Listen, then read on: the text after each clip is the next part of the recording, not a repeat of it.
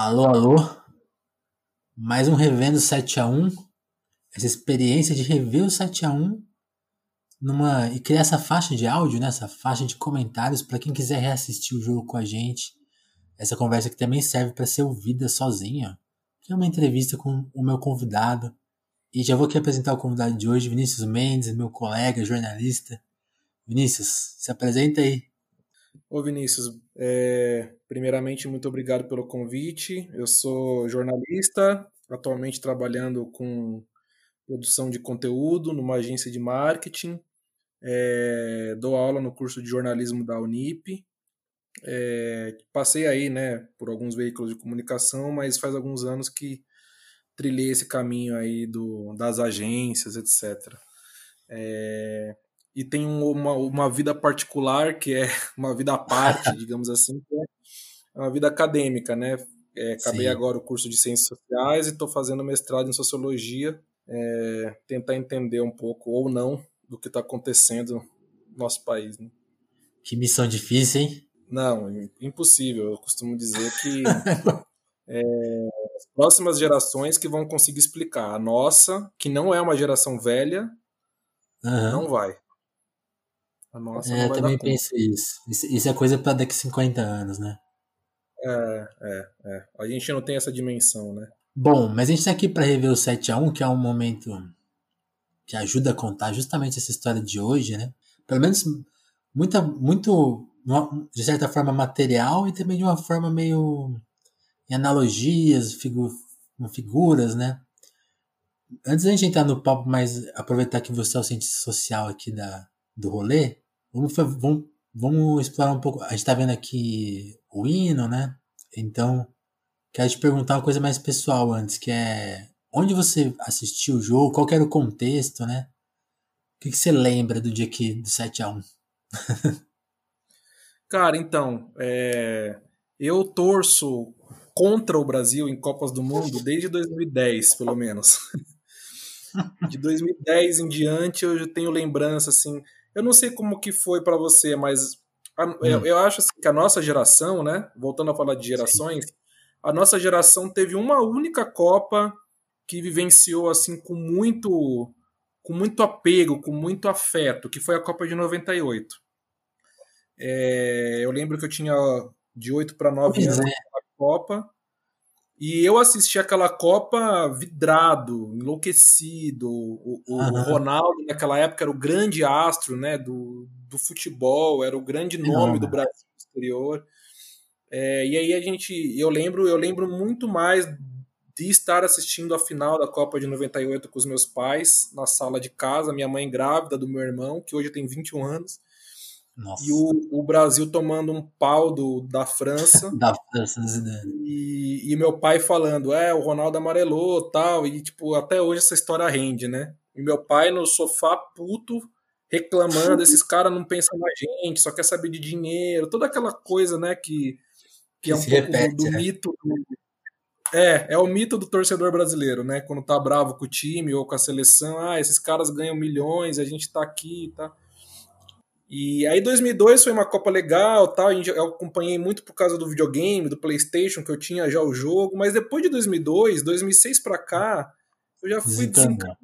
E aí 2010 tinha o Maradona, que era técnico da Argentina, e eu sempre gostei muito da Argentina, futebol argentino, as figuras argentinas. E aí, bom, 2014 então, eu tinha acabado de. Fazia dois anos que eu tinha voltado de um mochilão pela América do Sul, e aí eu tinha conhecido a Argentina, o Uruguai, o Chile.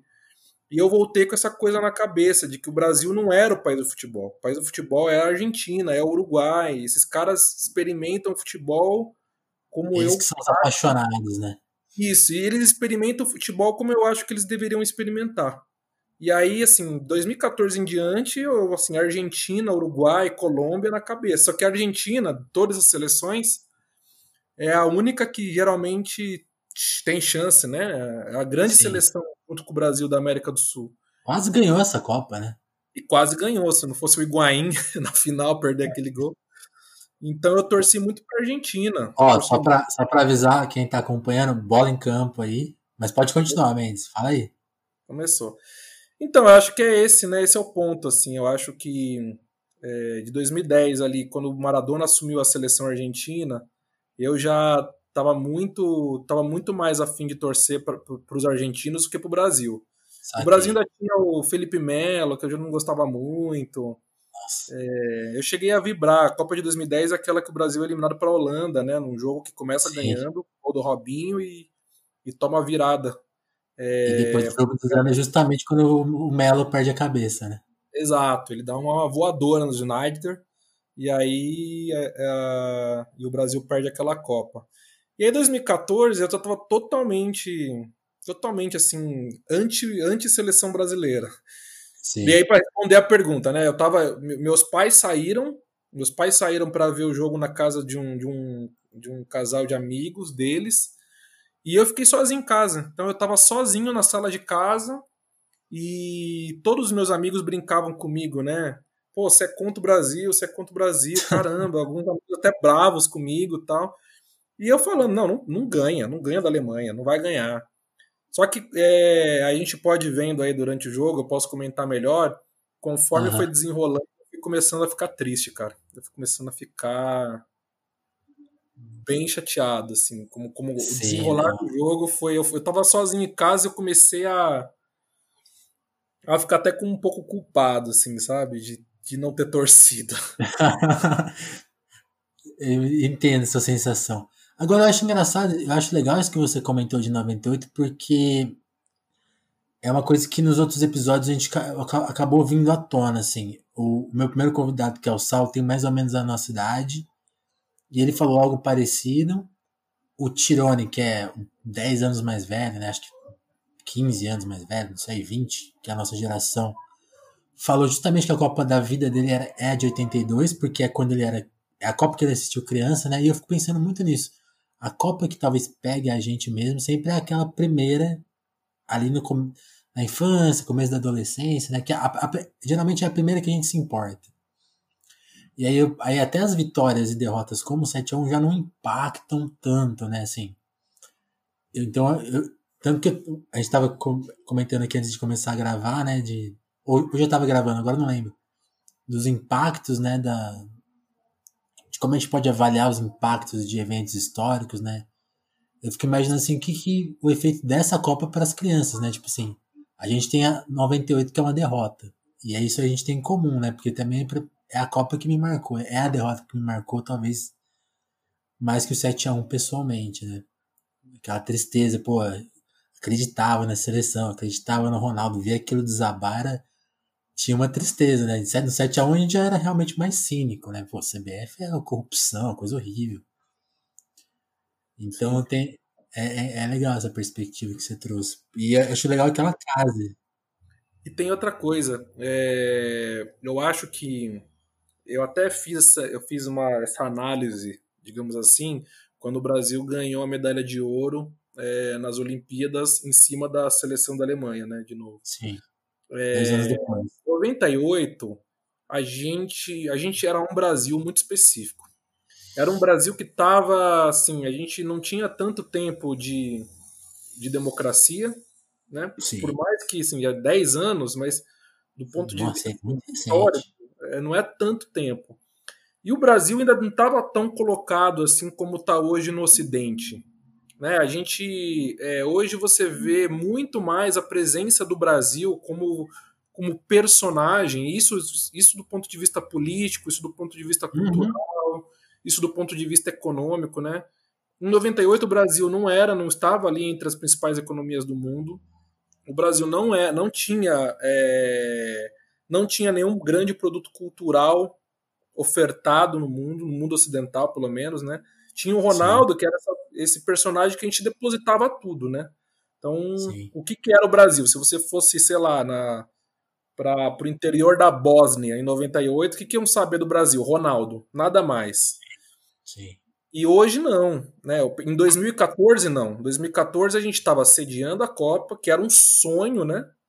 Sim. Em 98, pensa, era inimaginável o Brasil sediar uma Copa. Aquilo era coisa para para países desenvolvidos. Não era coisa Europa, pra... é. Primeiro mundo. Não era coisa pra gente. É... Mas ao mesmo tempo, em 98, tinha uma coisa que a gente era reconhecido, era o futebol. O Brasil Sim. tem uma coisa que é bom, futebol. É, e tem até, tem até eu, eu, eu li bastante coisa assim de que a organização da Copa da França de 98 foi toda feita para a França encontrar com o Brasil na final, né? Tem uhum. todo o chaveamento tal.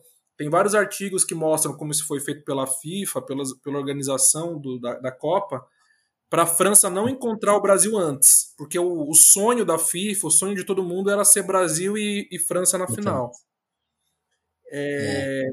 É. E faz todo sentido essa conversa. Se a gente pensar, né, essa, essa, como essa parte política age, a final ideal da Copa de 2014 era Brasil e Argentina e ela não aconteceu justamente pelo que a gente está assistindo aqui agora, né? exato, exato. É, e aí o ponto é que assim, acho que em 98 a gente a gente estava muito mais distante do que a gente chegou a ser pouco tempo depois, né? 2014, do ponto de vista histórico, não é tanto tempo. Mas em 2014 a gente acha que era a, a sexta ou a sétima economia do mundo. É, tinha passado por todo o período petista, que foi um período, assim, do ponto de vista de política externa, do ponto de vista de, é, de próprio conhecimento, né? 2014 o Obama já tinha falado. O Brasil no mundo, né? É, o, em 2014 o Lula já tinha, o, o Obama já tinha falado pro Lula que ele era o político mais é, popular, popular do mundo, né? Acho que essa, essa é a expressão que ele usa. You are the man. É, exato. Você, ali, em 2014, o Brasil era outra coisa no mundo. O Brasil tinha outro lugar no mundo. E a Copa parecia ser a consolidação disso. A Copa no Brasil uhum. parecia ser o um momento de, de ápice desse novo lugar, do ponto de vista Sim. econômico, do ponto de vista cultural, é, do ponto de vista político. E aí é muito. Aí, assim, é história brasileira maravilhosa, né? Porque tudo era o momento do Brasil finalmente é, chegar nesse lugar. E aí aconteceu o que a gente está assistindo aqui, que jamais aconteceria de novo, né? Então, e aí que tá a coisa, porque justamente, né, a, a Copa ela tem isso, ela, ela tem essa coisa essa imagem, né, de, de ser uma coroação de uma fase, mas ao mesmo tempo. E aí eu queria que você lembrasse, assim, o que você pensava na época. Tem essa coisa, né? A FIFA ela entra nos países, toma os países meio de assalto. Toda a questão dos estádios, a corrupção dos estádios, né? A questão do dinheiro, e aí todo aquele movimento anticopa que cercou, que com, casa com junho de 2013, toda essa discussão, ali o início né, da, de um desmonte político no Brasil, né, movimentos apolíticos surgindo, é, uma, uma direita começando a tomar uma nova voz. Como você sente esse ambiente, sentir esse ambiente? Tipo assim, ó, a Copa, você gostava da Copa ou você já falava, pô, esse, esse evento aí é uma furada?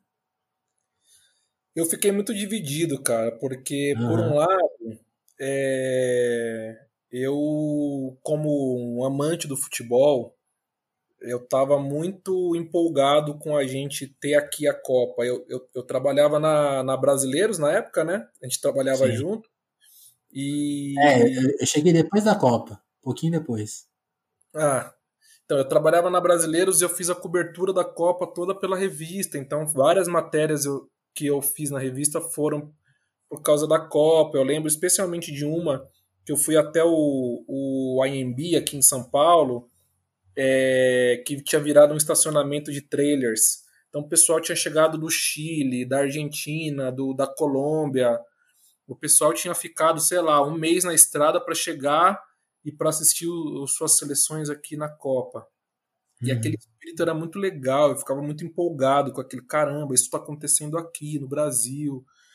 É... Mas por outro lado, sempre que eu ia ler alguma algum dos impactos sociais sempre me dava um pouco de um pouco de culpa de estar tá gozando com, com a Copa ser aqui. Sim. Então toda coisa, né, da toda a discussão da Vila Autódromo, por exemplo, né, todo o pessoal que foi tirado dali para a Copa e depois para as Olimpíadas, é, enfim, tudo que foi destruído, né, para construir os estádios, toda ah. a toda a corrupção que foi envolvida, que, que aconteceu, né, que, que, que fez parte. Acho que agora vai, vai vir o primeiro gol, não é?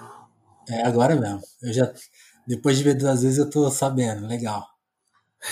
Acho que é o primeiro Ó, gol agora, né? É. Ó, ó. Aí, Tá lá. agora começou. E olha, o Brasil tava mal. Pois é, né? Você tinha alguma lembrança do jogo de que o Brasil tava ali, ó, jogando de igual para igual e aí sai esse gol. Parecia uma coisa o, o Fernandinho raio lá do cabeça erguida, né? Fernandinho com a cabeça erguida, não, vamos virar, vamos virar, vamos virar. vamos lá, vamos lá. Boa, boa. Vamos lá. É engraçado se for da brasileira. Eu não lembro se eu, se, eu, se eu trabalhava lá na época da Copa, porque eu não lembro de cobrir a Copa. Eu acho que cheguei depois. Mas você chegou a cobrir mais alguma coisa, então, além dessa disso que você comentou? Você lembra de cobrir o dia a dia? Ou nem? É, então, a gente, eu, eu cobri, eu não cheguei a viajar, mas eu fiz, a, a- revista não era de esporte, né, então a gente não tinha a obrigação de ficar dando resultado, nada, mas a redação lá, a- as nossas editoras nos deram autonomia para pensar em pautas, e aí eu fiz algumas matérias, lembro dessa, é, eu lembro de uma a clássica, né, que é ir nos lugares ir nos lugares típicos da cidade. Então, sei lá, jogo da Argentina, você vai lá no restaurante argentino.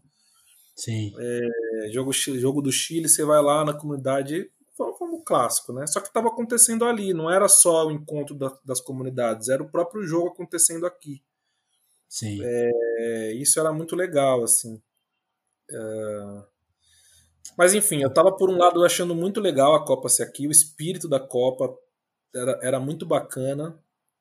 É, A imprensa esportiva estava totalmente alheia à discussão política que estava acontecendo e o argumento da imprensa política, da imprensa esportiva era sempre é, na ideia de que nossa essa Copa está sendo muito legal porque todos os jogos estão sendo bons.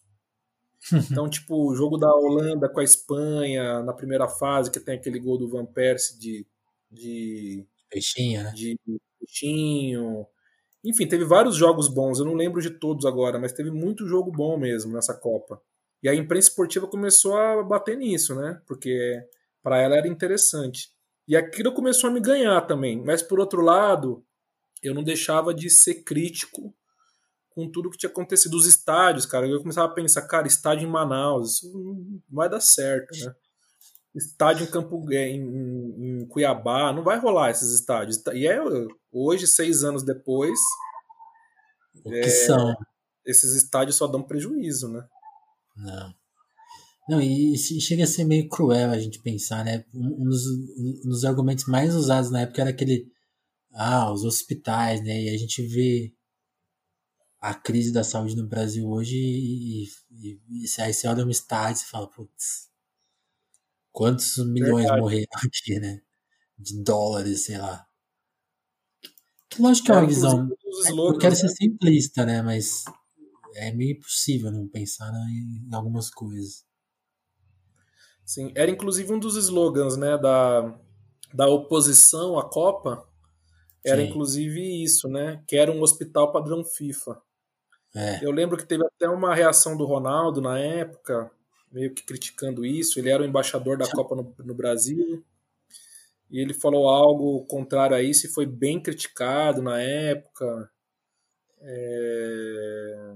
Ah, eu não lembro exatamente da frase dele, mas era tipo, não, não se faz uma Copa com hospitais, era uma coisa assim, né? É, exatamente isso. É, não dá pra é bater uma exatamente bola no isso. hospital. É, é É, engraçado, quê? esse é o Eu confirmei agora que eu, eu cheguei na, eu cheguei na Brasileiros depois, né? E aí agora eu tô lembrando, porque na, na época eu era um, um jovem desempregado em São Paulo, e eu lembro de ver o Ronaldo numa.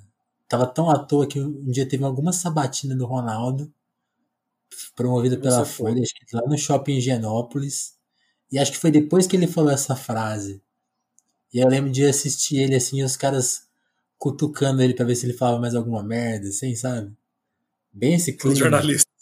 É, não, assim, tipo, ô, e aí? E, e- eu lembro que- aí eu lembro de uma hora que, ele- que eles falam assim, não, e, e o Lula? Aí ele assim, "Ô, porra, mas o que, que eu tenho a ver com o que o Lula falou? Vocês são bem legal, hein? Assim, bem engraçado, assim. Hoje, hoje nem, sei lá, hoje nem faz muito sentido essa, esse momento. Não, mas eu acho muito interessante esse ponto que você trouxe de é isso, agora, seis anos depois, a gente está no meio de uma pandemia e toda aquela discussão do hospital padrão FIFA nem foi resgatada, né? Ninguém nem tá falando mais disso. Mas aqui eu acho, isso tava... ela chegou a ser sugerida sim, mas não, não vingou muito, não. Agora, na pandemia, você disse? É, eu, eu lembro de ver alguma coisa assim, mas é um papo não que não foi muito pra frente. É. é. É, porque eu acho que é isso, né? Nessa época aqui, é, é, fazia um ano do, do, de junho de 2013, Sim. e a grande demanda da, das pessoas que foram às ruas naquela época era por um estado de bem-estar social, né? Um estado um pouco mais é, um pouco mais de bem-estar social do que o Brasil tinha Sim. até então. Por isso que esse slogan tão poderoso, que era o hospital padrão FIFA, né? É, e fracassados, né? Aquele estado que se pediu naquela época se tornou o projeto bolsonarista, que é estado mínimo, é o contrário. Exatamente, né? É, não, tu, tudo ali falhou, né? A falta. É que é, eu sempre uso essa frase, né? Que é do, do Raul, né? Dois problemas se misturam, né? E, e, e ali é muito isso, né? Porque assim, de uma exigência legítima, né? Se criou um, um movimento completamente despolitizado e que deu no que deu, né? Foi tomado por um discurso de Estado mínimo, preconceituoso, tudo, tudo, tudo, tudo anti o que estava sendo pedido, né? Então, então se des ao mesmo tempo que aquela coisa, né? Os anos Lula tem, tem suas vantagens, suas críticas, as pessoas tentaram meio que limpar, né? Se esquece tudo, joga tudo no lixo e o resultado é meio que o que tá aí na rua agora, né? É, é uma confusão é. em campo. É, então foi, foi um pênalti ali? Vai olhar o VAR? Não, não nada. O VAR ainda. Nada. É, mas é, mas é interessante, porque é, teve né, junho de 2013, aí a Copa estava muito perto, então não teve tanto. É, não teve tanta discussão sobre junho de 2013 nos meses seguintes, né? Porque tava essa euforia da Copa, só se esperava Sim. pela Copa. Mas depois que a Copa passou, aí foi se foi tomando corpo tudo que faz parte assim, fundamental da história brasileira recente, né?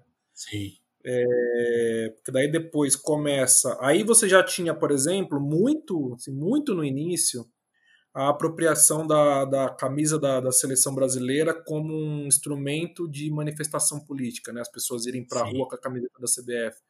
Mas ainda era muito inicial. Talvez a Copa tenha até potencializado isso. As pessoas tenham saído da Copa com essa coisa de que agora a gente foi humilhado, então essa aqui é o nosso símbolo, né? Sim. É... Mas e, assim. Eu não sei se você lembra, essa, co essa Copa começa, né? É uma coisa que. Eu, eu mesmo tinha esquecido. Eu lembro de, de, de a gente comentar. Eu lembro de cobrir esse assunto na época, né? Lá em 2015, eu acho. E depois esqueci, apaguei isso, que foi na Copa. Foi na Copa de 2014 que a Copa, a Copa começa com as pessoas mandando a Dilma tomar aquele. Que é. que é diferente de uma vaia, né? As pessoas estavam xingando ela presente no estádio. E, com essa, e essa coisa, né? Aquela imagem da área VIP com a camisa da seleção e mandando o governo e a merda, né? Basicamente. É, é verdade. Eu, eu ia, eu ia comentar isso. Você lembra disso? É. é, porque ali começa. É engraçado porque essas coisas nunca elas são planejadas, né? Sim. É, isso, essa é a beleza e a miséria ao mesmo tempo da história. As coisas vão acontecendo ao acaso, mas elas acabam tendo materialidades sim, profundas. No caso disso, uhum. Teve junho de 2013, depois de junho de 2013 o gigante voltou a dormir, digamos assim, mas o gigante voltou a dormir porque ele queria ver a Copa deitado na cama dele. É, e aí, quando começa a Copa, depois de, assim, arrastado, né? Aqueles meses antes da Copa foram arrastados, porque, é, não sei se você lembra, mas Jerome Valk, que era o, sei lá o que da FIFA, o responsável por organizar a Copa, Lembra, falou nesse meio tempo que o Brasil merecia tomar um chute na bunda. Aham, uhum, é, verdade. E aí tem toda a coisa da tem toda a coisa da corrupção, os estádios que atrasaram. É, e tinha aquela sensação, né? Tipo assim, vai dar merda essa Copa. A gente vai chegar lá, os estádios não vão estar tá prontos, né? Tinha essa. Tinha Sim. essa perspectiva. Assim, eu acho que aí até a FIFA tinha uma noção de, de tipo. Vai, vai dar bosta. é, exato. E, e, acabou dando certo, assim, no, no, no improviso, eu acho, na, naquela. Na, aí também isso é, isso é Brasil escrito, né? Assim, não, vamos para cima. E aí e acaba dando certo. É. E no quesito de organização, né? Ah, não ficou pronto o metrô, não ficou nada. Não, vai, vai, vai, vai. E dá vai, certo. Vai, vai, vai. Exatamente isso. E aí. É... Bom, enfim, aí teve aquela, aquele momento de xingar presidente ali foi quando começou começou todo esse movimento, que as pessoas parece que perderam medo ali, né? Essas pessoas que foram muito para a rua depois pedir o impeachment da Dilma, etc. Ali elas experimentaram uma sensação de bom, né? a gente pode mandar presidente do país tomar no cu em rede nacional, num jogo da seleção brasileira, na abertura da mundo, Copa né? do país. Então, se a gente pode isso, a gente pode qualquer coisa.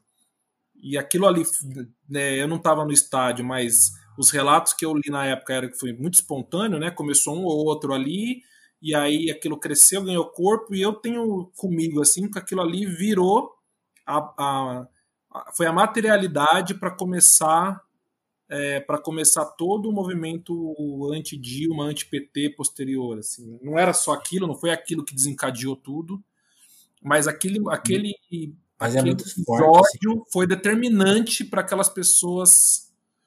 É, acho que agora é o segundo, né? É exatamente, essa furada. Eita. eita.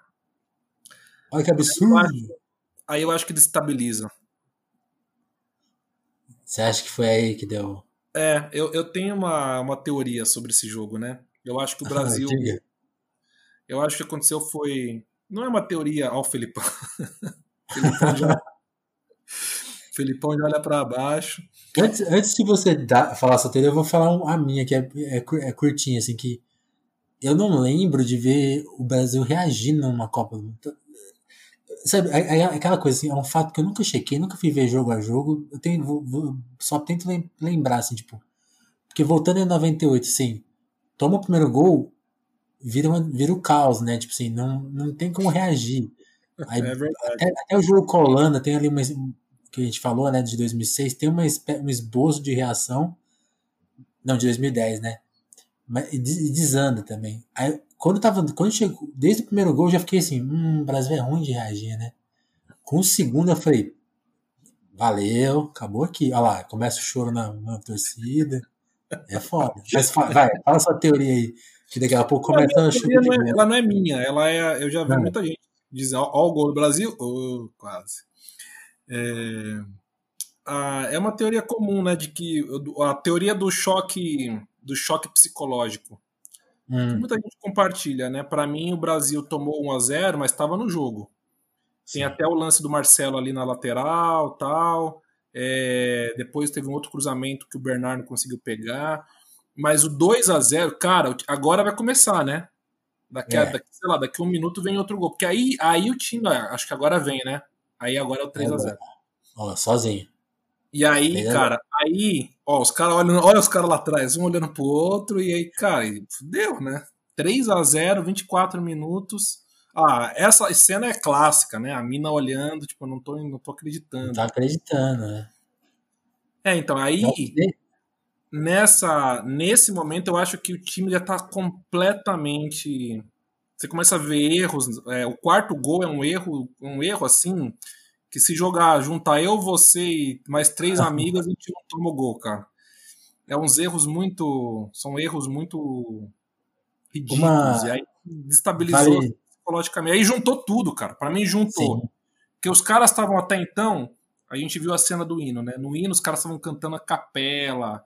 E aquela Orgulho Copa de brasileiro. Já vinha toda a discussão política de cantar e da seleção Sim. brasileira, do Brasil, do, da seleção representar o país. E aí no toma dois e toma três é tipo, meu, perdemos a Copa no nosso país. Ó, ó, Fernandinho perde. Fernandinho perde uma bola ali. Fernandinho perde uma bola ah, é, é, é, inacreditável. Assim. Os caras desestabilizaram de um nível que a perna começou, deve ter começado a, a não é. tremer, é. né? Começou a querer cair da, do, do corpo. Desabou, né? Desabou. Desabou. Tem uma, tem uma coisa que o Tirone falou que eu acho que combina muito com o que você está falando, que é, é, é, justamente isso, né? A partir do segundo gol, especialmente depois do terceiro, esse lance aí é exemplo disso, né? Como é. um lance bem de. Assim, do choque, né? Tipo assim, eles, eles saíram do jogo por algum momento, né? E, e, e, os Sai. pensamentos são justamente esses, tipo assim, tecnicamente, caramba, vai ser muito difícil a gente reverter isso aqui. Segundo, oh, a gente tá no Brasil perdendo uma semifinal de Copa. Nesse clima, cara, o povo tá todo apaixonado aqui, teve toda essa emoção. É, exato. E, eu também e, acho isso. E aí aquela coisa, como que a gente vai pra casa daqui, né? Tipo, torcendo pro jogo. Tem essa coisa, começa a virar uma coisa tipo assim, oh, é irreversível, o jogo tem mais 90 e tantos minutos, tá, sei lá, 20 minutos, né? Tinha mais 70 tinha jogo pra caramba ainda, assim, e essa pressão, e, e, e, os dois outros gols vêm muito rápido, né? E aí e, e, a gente começa a ver essas caras na torcida de choro, e, e em campo a cara de meio desespero, meio falta de ação, né? Tipo, não tem mais o que fazer. É meio é, chocante. Eu aí, eu acho que nesse momento os jogadores já começaram a, é, a pensar, cada um assim, no seu não dava muito para conversar, né? Porque a câmera pegava qualquer papo ali, mas eu imagino que cada um começa a pensar, cara, vamos cozinhar esse jogo até o final, tentar fazer um, dois golzinhos lá para não ser 4 a 0 mas a vaca já foi pro brejo aqui, não tem mais, não tem mais chance. É, esse quarto gol, especialmente, para mim, assim, é o símbolo dessa derrota, porque toma 1 a 0 tá em cima, aí toma 2 dá uma bala. Aí no terceiro já é, uma, já é um erro assim bobo do, da, da zaga. O quarto gol é o Fernandinho, que, cara, assim, um dos melhores volantes do mundo. Desde aquela época, ele continua uhum. sendo, né? Ele é o volante do Manchester City, que é um dos principais times do mundo hoje. Sim, ele sim, perde sim. uma bola, cara, que assim, se você estiver jogando no quintal da sua casa com seu cachorro, você não perde essa bola pro cachorro. Não, tem isso, né? Eu acho que isso é uma das coisas que eu revendo o jogo bastante, eu fico pensando, porque é, te, tecnicamente a seleção é muito impecável, né? Tipo, o Marcelo é um lateral campeão europeu de alto nível. Fernandinho, um dos melhores times do mundo, treinado por talvez o melhor técnico de todos os tempos, que é o Guardiola. É, o Hulk aí tudo bem, é mais questionável. tá aparecendo aí na tela. Mas sei lá, ó, o Daniel Alves que tá no banco, o, o, o Júlio César é um bom goleiro, o Thiago Sim. Silva que não tá jogando é um bom zagueiro, o Dante é um bom zagueiro, também campeão europeu. Davi Luiz também é questiona muito, mas na época era um bom nome, né? Tipo, ou só tem craque, é, talvez seja até melhor tecnicamente que a seleção da Alemanha. Mas é isso. Aí, aí voltando a falar de símbolo, Brasil, tipo assim, um monte de craque, mas não tem estrutura nenhuma, não tem organização, não tem planejamento, não tem psicológico. Você acha que é por aí? É, é mais. Ó, tá, o quinto. E toma o quinto. É, Você eu, pensa eu, nessa eu... questão, o, o, individualismo ele não salva todo o problema estrutural, assim? É, ó, o Marcelo. O Marcelo aí nesse momento deve estar tá pensando, é, vamos tentar, cara, segurar esse jogo aqui. É, não dá para entender o que o Felipão fala ali, mas. Aí, ali, esse é momento aí é esse momento aí é quando eu tava na minha casa e já tava assim, triste já. Eu já tava, bom, beleza, eu queria que perdesse, mas que fosse de 2 a 0 fosse 1 a 0 Uma coisa jogada. Né? É. Até, e, e tem uma outra coisa, né? Você tava falando do, do Brasil não reagir em Copas. Por isso que hum. o Galvão Bueno ele é tão identificado com a trajetória do Brasil nas Copas, né? Porque ele começa de fato. Só fala que ele é chato, tá? ele, é, ele, ele, parece ser bem chato mesmo, assim, no, no, lá no, no, programa dele na Sport TV você vê mais, né? A figura dele, assim, como se fosse chato. Mas narrando, ele começa, de fato, ele incorpora essa, essa reação. Isso não só em 2014, né? Em 98, é, uhum. em 2006. ele, ele incorpora essa, essa figura que não tá que não consegue aceitar, né? É, e aí, assim, nessa narração, aí é... essa narração de 2014 dele virou icônica, né? Virou. Sim. Porque Olha que absurdo. É, virou passeio. Virou passeio, é. é não, então... isso aí, é, isso aí, é, nesses episódios a gente vem falando bastante do Galvão. E, engraçado, eu, eu, eu venho falando dele de outro aspecto, né? Porque tem, quando surge a imagem do Filipão, eu sempre lembro de uma história do que o Galvão fala que o Filipão nunca mais conversou com ele, né? Tem essa história, eles eram, tipo, não amigos exatamente, mas acho que bons colegas, assim, conversavam. Aquela coisa, né? O cara sentar para jantar tal. E eles nunca mais se falaram porque justamente o Galvão, ao final do jogo, critica muito a seleção, né? E aí eu, e eu fico pensando assim, o choque de realidade que é que foi pro Galvão colocar as coisas em perspectiva, né? Tipo assim, a, até uma hora atrás a gente estava falando que essa seleção é genial, brilhante. Pô, o Filipão é um grande campeão e agora eu vou detonar tudo, mandar a real. A CBF é uma farsa, a seleção é uma farsa, né? Ele, ele é o responsável por dar esse choque de realidade. Mas é muito legal isso que você falou, porque ele tem isso, né? Ele é, um, ele é o grande narrador quase outro gol. Eu achei que ia sair um gol. ele, ele é o grande narrador brasileiro né? e ele, justamente por causa dessa capacidade dele, né, de contar a história. Então, tipo, uma vitória fica realmente muito mais emocionante na voz dele e uma derrota também fica muito mais. Ele vai, ele vai dando as notas da tragédia, né? Olha que, olha que incapaz, olha que falha, que que é isso, que absurdo, tá tudo dando errado.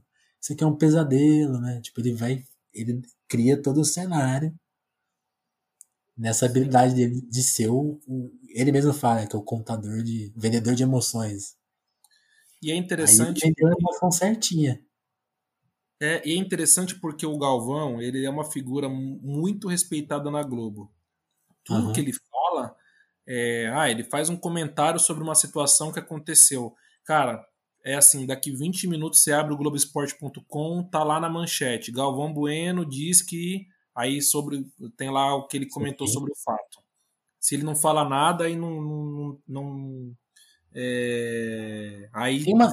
acho que até pautam ele às vezes para falar sobre um assunto. Não sei não, lá. Aí que muitos jogadores.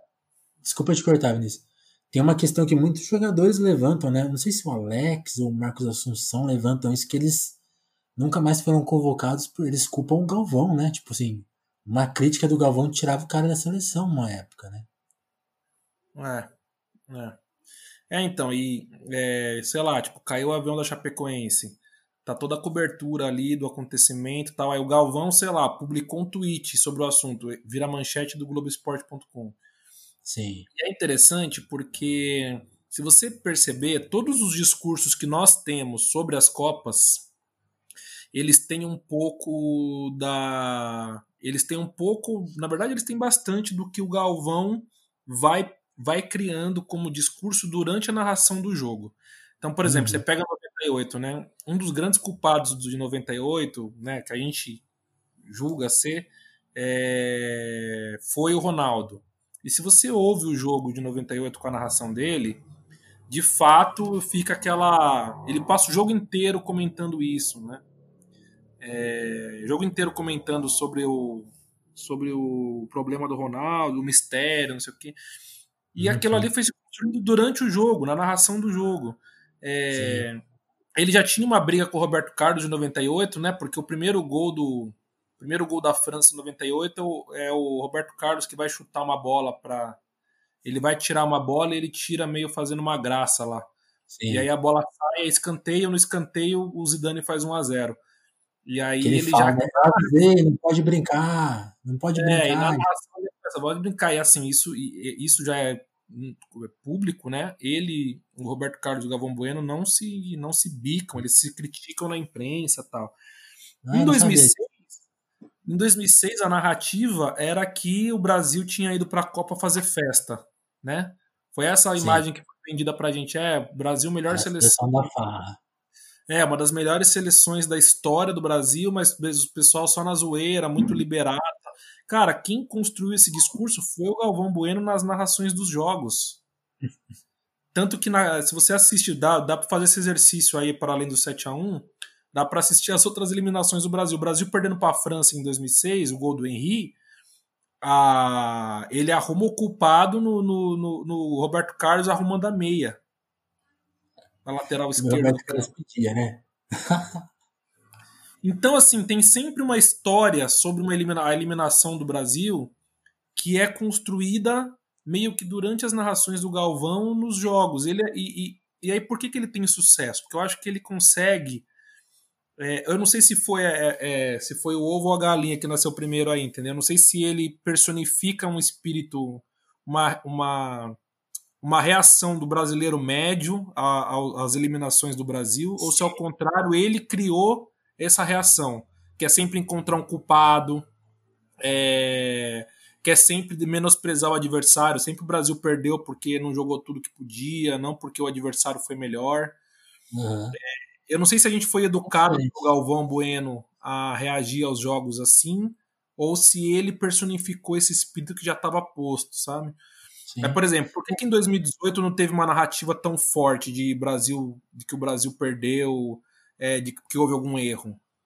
É, porque na, se, se, você ouve a, a narração dele perdendo para a Bélgica, ele tá ali, ele não tá criticando. No final do jogo ele até fala: não, a gente lutou, tal, o time jogou bem, bababá, tal. Eu até lembro depois da eliminação de 2018, é, eu não lembro quem era o colunista, mas eu li em algum jornal um colunista dizendo: é, pela primeira vez na história, um técnico da seleção fica no depois cargo depois de ser eliminado numa Copa. É, o quanto isso diz sobre o Tite, o quanto isso diz sobre a carta branca que ele tem. Né? Uhum. O, né? E, e, eu achei interessante, porque é exatamente isso. Né? O, não passou pela crítica do Galvão. O Galvão é, termina aquela Copa dizendo, elogiando o Brasil. Bom, fez tudo certo. Fez tudo certo. A preparação foi certa, a, a convocação dos jogadores foi certa, é, o time jogou bem todos os jogos. O grande culpado ali foi o Neymar, mas aí assim. Muito por causa das redes sociais já, tal, mas nem, nem vingou muito, né? Ninguém lembra muito da, da, da eliminação de 2018 como uma coisa traumática. É, já passou, né? Nem, é, é uma Copa que é esquecível, né? Tipo, é, o pessoal até fala, ah, não, a Bélgica era boa mesmo, a Bélgica jogou bem e tal, até, até se reconhece.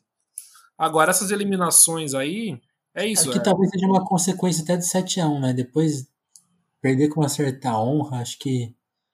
Ah, pelo menos isso, né? Tipo, já, tem, já, tem, já tem esse efeito, né? Mas eu acho engraçado isso que você mencionou, porque ah, talvez, tá, acho que combina um pouco com o que eu tava falando antes, que é do choque de realidade que foi essa Copa, né? Tipo assim, o, o discurso dele ser tão pesado depois do jogo é, tem, tem um pouco a ver com isso. Essa Copa já não dava mais. Não tem como você dar uma. A, a falha da seleção não foi o, o, o, a displicência do Roberto Carlos, a displicência do Felipe Melo, a displicência de um time, né? Foi tipo. Era um time bom, um time é, até disciplinado, né? Talvez taticamente questionável, mas era uma coisa muito maior, né? Tipo assim, era um problema muito maior, né? Acho que isso que talvez irrompeu dele falar tão mal da, da CBF, né? Tipo, começaram a se questionar coisas que não eram questionadas publicamente tão forte, né? Tipo, e aí, e aí a coisa migrar da, crítica da seleção para crítica, tipo assim, oh, e, e, o futebol brasileiro, que é, um, que é um lixo, né? Porque Aqui é exportação de craque, né? Não tem campeonato, o campeonato brasileiro não existe, o futebol aí, que até combina com o que você vinha falando, né? Quando você visitou a América do Sul, você viu que é um povo apaixonado por futebol, um povo que lota estádio, que canta, que se emociona. No Brasil não, não, não existe o estádio lotado, né? Existiam umas ondas, assim, tipo, ah, o Flamengo é o time do ano, lá tá lotando o Maracanã. Daqui a pouco passa. O Corinthians também dá uma, passa um pouco. Tudo bem, eu usei dois péssimos exemplos que talvez sejam as, as duas exceções. Mas quase todos os outros clubes brasileiros vivem de fases, né? Não vivem. Não são constantes, né?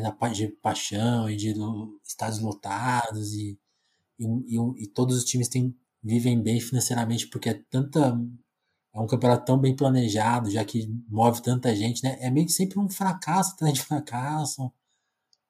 Uma, uma bola meio murcha sempre, né? Sim. E aí, é. tudo isso veio à tona de numa tarde. é, é verdade. É, é, é, é, bem isso, assim. Não à toa depois desse jogo começou toda toda a discussão dos técnicos brasileiros ultrapassados. É. é não, Exato. ninguém é bom aqui. Todo mundo, todo mundo é um lixo. Só, é, não, só tem o Tite, olha lá. É bem isso mesmo. É engraçado, porque os técnicos brasileiros até hoje, né, convivem com esse. Sim. Convivem com essa reação. É engraçado, né? Eu acho que se não fosse o, um certo reacionarismo aí com, com a seleção, o, o, o, sucessor natural aí era um estrangeiro, né? Que os caras têm essa barreira de pôr um estrangeiro ainda, eu acho. É, mas eu mas... nunca entendi o Felipão, cara. Nessa Copa aí eu nunca entendi o Felipão. Então, tem isso, né? Eu, eu não fui pesquisar por que, que recuperaram ele. E, e, e, as pessoas também não lembram, assim. Nenhum entrevistado. Acho que eu perguntei pro Tirano e ele não lembrava direito. Eu acho. Então eu não é, sei por que mataram ele. Eu não sei se tinha. Se o Tite não estava disponível. Tem aquela coisa que o Murici recusou, né? Pegar a seleção, que é um pouco anterior a isso. Mas acho é, que o fracasso. Que o foi antes. O Murici foi antes. O. Antes? Quando o Murici recusa, eles contratam o Dunga, se eu não me engano. E aí o Dunga fica. É, até a Ele Copa de 2010. Copa, né? Oi? Aí, aí, ele, volta, ele volta, perde a Copa de 2010, é isso, né? Aí quem pega depois é, é o Mano já? Eu não lembro.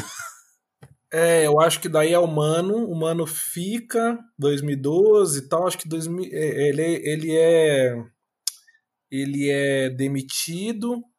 E aí entra o Felipão, mas eu não lembro bem quem, por que, que o Mano foi demitido, mas não, o Felipão já é assim, eu já, já ele já estava aí, acho que ele já poderia ter é, não, não, não era já um nome para comandar uma seleção brasileira. É que eu fico pensando com a cabeça do, do negócio, né? Porque isso aí uhum. também é. Aliás, isso é principalmente um negócio, né? A seleção brasileira é um grande produto. Então o que, os caras pensaram? Bom, vamos tentar assim, evitar ser usado ao máximo, né? Tipo, não vamos fazer investimento de risco, vamos fazer investimento mais seguro, poupança, fazer investimento da poupança mais seguro possível. Quem? A Copa do Brasil, né? Tenha, é um cara que já tenha ganhado uma Copa. Ou seja, se o cara perder a Copa, ele não vai manchar o currículo, porque ele já ganhou uma, então é, tudo bem perder. Só que ninguém esperava que fosse de sete, né? Mas é, tudo bem perder. E outra, o cara vai dar a segurança que, é que que nós precisamos para lidar com a imprensa, porque a imprensa ia cair em cima de um técnico como o Dunga, por exemplo, né, que ia ficar batendo de frente o tempo todo. Sim. O Felipão já tem essa figura assim, ele, ele consegue domar a imprensa mais, porque ele é um nome mais. Ele não é qualquer um no futebol, né? O Felipão já ganhou Libertadores, o Felipão já ganhou. Ele é multicampeão, por ele é reconhecido Sim. na Europa, ele já tinha comandado Chelsea, a seleção portuguesa, enfim.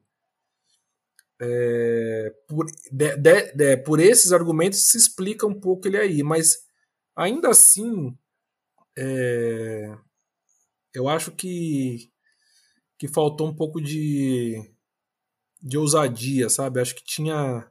É isso, o time era bom, cara. O time era bom. Sim. O time era bom. É, é, eu não lembro de nenhum nome que foi, que foi preterido aí, que podia ir não foi, né? Todos que estavam Acho que o grande, a grande, a grande. essa pergunta para tirar, ele também não lembrou de nenhuma ausência, né? Talvez. Aí, aí que eu fiquei pensando, será que a grande ausência não era o, o Tite já ser o técnico?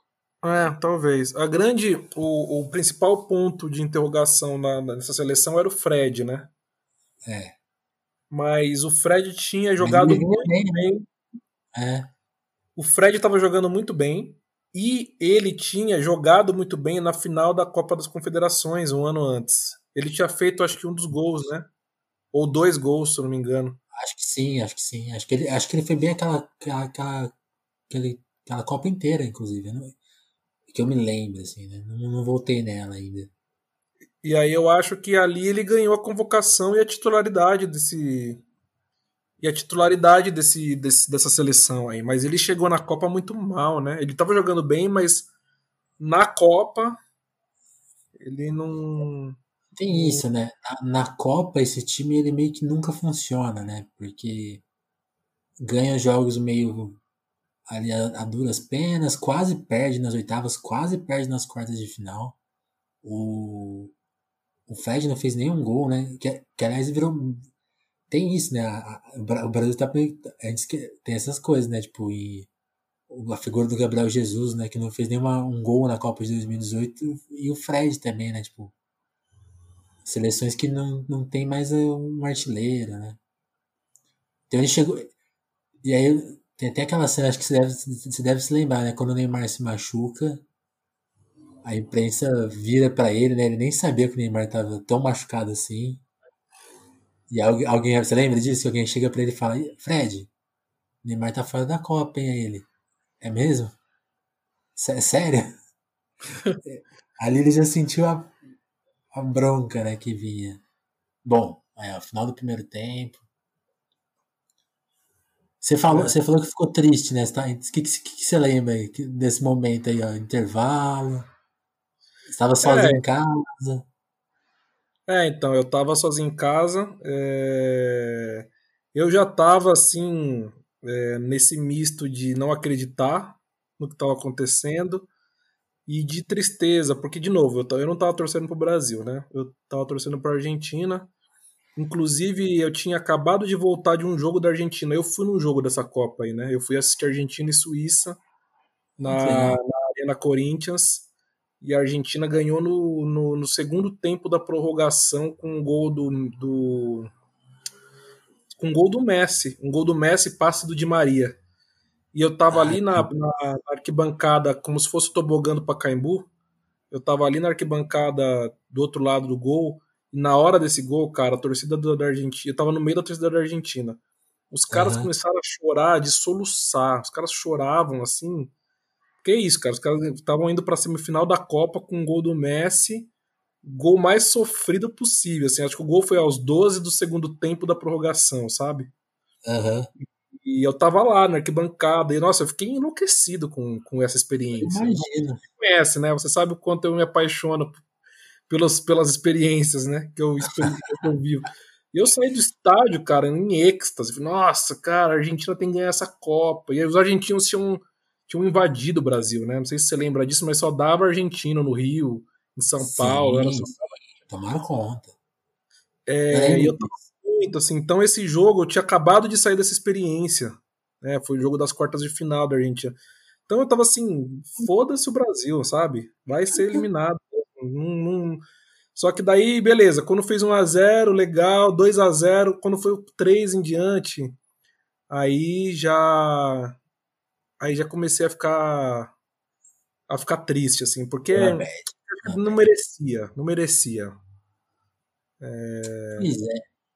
E, e, é engraçado isso, porque eu, eu, fico pensando assim nesse lado esportivo, tem uma coisa meio sal que eu não sei o quanto é saudável e quanto não é. Quando eu, quando eu comecei a, a rever né, o jogo e propor isso, eu fiquei, não, temos que, temos que mexer nisso, né? É, eu fico pensando o quanto que mexer nisso talvez estigmatize e o quanto ajuda a não estigmatizar. Ainda, ainda estou em dúvida quanto a isso. E, mas esportivamente eu acho que é muito bom evitar essa coisa, né? Tipo assim, a, gente fica triste pelos, atletas, pelos atletas, né? Tipo, é, é a história dos caras, tipo, eles não realmente não merecia, ninguém merece passar por uma situação dessa, né? É meio. É, é chato de ver, né? E sabe o que é interessante? Até que né, quando a gente tava. Eu, eu lembro de pensar, cara, esses caras, eles nunca mais vão ser esquecidos é, no Brasil, assim. Eles nunca mais. Eu lembro do meu pai, depois do jogo, falar, cara, esse, esses caras não vão voltar pro Brasil mais, esses caras vão ficar nada, lá né? na Europa. Mas assim, cara, eu nem lembro da escalação desse Sim. jogo. É, eu lembro do Davi Luiz, porque no final ele chora, né? Ele chora e aí ele ficou marcado por aquele choro dele, que ele queria dar alegria pro povo tal. Ele ficou mais marcado por isso do que por, pela, pelo jogo. É, aí tem, acho que tem a. Muita gente lembra da cara do Fred quando toma o quinto, né? Que ele com aquela cara de fudeu. É, e. Bom, eu acho que nem o Fernandinho, cara, esse erro do Fernandinho aí, ninguém lembra muito, assim. Acho que o 7 a 1 é, é curioso, né? O 7 a 1 ele ficou mais marcado como o resultado do uhum. que por quem estava nele, né? É. Por exemplo, tem, é, tem, tem, duas, tem duas, tem duas, dois acasos aí que é que são muito da, da história do Brasil, né? Desses acasos que determinam, assim, que são pequenos, mas que são quase poéticos, né? O primeiro é a Alemanha jogando com um uniforme muito parecido ao do Flamengo. Sim. É, esse é o primeiro. E o segundo é, nesse jogo, o Close se torna o maior artilheiro de Copas, superando o Ronaldo, que Sim. era a grande figura do, do futebol brasileiro pós-Pelé. Então o 7 a 1 cara, ele tem essas, esses pequenos poemas, é, esses pequenos dramas, essas tragédias, assim. É... Não, e, indo para esse lado poético aí que você está falando, eu penso no. no eu, eu penso desde o 17 que se forma no placar até a, a poesia de, de ter um, um, gol do Brasil. O Tironi falou isso, eu achei muito curioso, sabe por quê?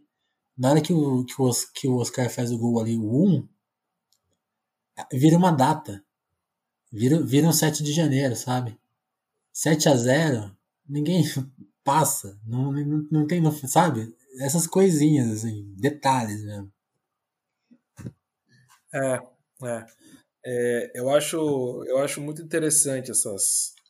essas, é, essas esses pequenos detalhes assim que, que são que é, é muito parte da história do Brasil, cara. Esse é o ponto para mim, assim. É tipo a, é, a, o rei de Portugal chegando em 1808 com a rainha e a rainha pega, ela pega, é, ela, ela contrai ela piolho na, na viagem e aí ela coloca um turbante para chegar no Rio. E aí quando ela chega no Rio, as mulheres acham que é a última moda na Europa e usar turbante vira uma moda. Tipo, é isso, o acaso se torna parte da história desse jeito aqui no Brasil. É, é muito engraçado isso, né? É... E toda a história inteira brasileira, cara. Qualquer momento histórico que você for vasculhar, você Sim. vai achar. É... Você vai achar esses esses pequenos detalhes assim que, que podem passar para qualquer um como ah, mais um, uma curiosidade, né? na era das redes sociais tem muito isso, ah, curiosidade e tal. É, mas não é curiosidade, isso determina um pouco. É... E, e, e, legal que você falou de rede social, porque essa é uma, é uma Copa dos memes, né? Tipo, agora que tá 5 a 0 para a Alemanha, nesse momento, que a gente, não sei se você se lembra aí, mas tem assim, boa parte do, no Brasil tá no Twitter ali, dando risada, fazendo piada, Acho que ele, eu não lembro se tinha WhatsApp ainda já, tão forte. Mas assim, as pessoas estão compartilhando. E aí que tá, né? Os símbolos vão virando outros. A gente já não pensa. O lado esportivo ele é bem menos popular, né? Não se estigmatiza os jogadores, que, que eu acho até bom. Embora também se conte um pouco sobre como a gente encara o jogo, né? Vira uma coisa meio. Um comérciozão, né? Uma, coisa, uma desculpa para vender coisa. Mas tem isso, vira, o, que vira piada são falas, acasos, é, a, a, piada do placar que tem o, o scroll ali, né? Sabe? Essa, vira pequenos outros símbolos, né? É, é. É muito engraçado. Começou o segundo tempo aí, acho que esse segundo tempo vai ser um pouco mais. Acho que o Brasil tem consegue. É, tem a história de que. É, de que a Alemanha no. no Essa no grande lenda ninguém sabe, né? Segurar. é, eu acho também interessante esse, esse detalhe, sabe? É, da, da, então, da... Você, você que já conheceu vários outros países e, e, pode trazer isso melhor do que eu, que nunca saí do Brasil. O que, que, você, que, que você acha que estava passando na cabeça das. Porque uma coisa que já falei aqui, vou repetir, né? Ainda falei, falei em outras edições. Acho, eu acho que a gente tinha uma dimensão que, que poderia perder esse jogo, que seria feio, que, que a seleção era bem inferior à seleção da Alemanha. A gente já viu os problemas estruturais, né? Da seleção, do futebol brasileiro. Então, para a gente foi um choque, mas tem vários atenuantes. Para o cara de fora, que só conhece a camisa da seleção, a camiseta icônica, né? Conhece a história das Copas, o maior campeão de Copas, o Ronaldo, Pelé. Pô, essa camisa aí é imbatível, assim. Tem, tem, tem lá suas derrotas, mas ninguém, ninguém lembra delas. Pô, campeão. O que, que você acha que as pessoas estavam pensando em ver o maior vexame de todas as Copas acontecendo justamente com o Brasil nessa situação, assim? Olha, essa é uma essa é uma boa pergunta, porque eu tenho a impressão, Félix, que ah. a gente, a nossa, a nossa geração, e aqui eu vou falar de geração de novo, ela mudou muito a forma como a gente reage, a forma como reagir aos, aos acontecimentos. É, vou usar aqui de novo o futebol. Né? É, em 98, a derrota para a França foi assim aquela imagem que nós jornalistas achou, achávamos que encontraríamos depois da, das Copas, da, quando a gente foi trabalhar com jornalismo, né? Ah, o hum. pessoal chorando no bar, né? O pessoal chorando na rua. Eu não sei Sim. você, mas eu, eu cheguei, quando, quando eu fui para as redações, trabalhar com, com já estava estudando, é, tinha estudado jornalismo, fui trabalhar com, com, como repórter mesmo, eu hum. tinha aquela ideia, nossa, cara, eu vou lá um dia, uma das coisas que eu vou ter que cobrir um dia na minha carreira é um, é o Brasil numa Copa sendo eliminado ou ganhando a Copa e o pessoal na rua chorando ou, ou alegre. Tá? É, e 90, porque 98 foi assim, é, 98 foi aquela coisa, uma ressaca do país, né? Só que aí, 2014, as redes sociais impulsionaram muita coisa do humor, né? é, a coisa da, da zoeira, a coisa da brincadeira. Muito é, debochado. É, a gente virou, a gente não era, a gente virou muito debochado. Isso chegou, isso chegou ao ponto assim de ter, e aí a gente volta para a discussão política, né? É, isso chegou na política, né? Isso se tornou assim, até a política começou a ser interpretada como zoeira. Então depois o Tiririca é eleito, deputado, aí o meme, o meme se torna um instrumento de interpretação da política, nossa. É... Aí, aí, aí você um que me, que me atrai muito. tudo vira um grande entretenimento, né? E vira muito essa coisa humorística, né? É, exato. Então e, aí já tinha, uma já tinha uma coisa de, de zoeira, assim, já tinha uma coisa de zoar, uhum. zoar da própria dor, assim. É, é, e acho que é essa, essa grande diferença, assim que, que, que é o que está até hoje, é o que, é o que marca a nossa geração. A Sim. nossa geração vai ficar para sempre marcada como a que criou o meme. criou pois e é. popularizou o meme para tudo. O meme, o meme é usado para tudo hoje. E se você pega essa época aí, o que, que era meme? Era aqueles, eu esqueci o nome em inglês, mas era aquelas caras com bocas, lembra? Caras, umas, umas uns desenhos é, fazendo umas é, geralmente era um desenho com uma frase, né? Era uma coisa bem mais tosca. Hoje é bem mais complexo. Hoje as pessoas têm vídeo, vira uma coisa, já, já tá em outra fase, né? Já tá bem mais complexo, assim. Mas nessa época era uma coisinha, eram coisas toscas, né? Às vezes era um tweet engraçado, que, que ainda tem hoje, assim. Mas muita essa coisa, né? Tipo, uma imagem, sei lá, um personagem do Bob Esponja com uma cara de espanto e um, uma frasezinha, sabe? Uma coisa bem simples. É.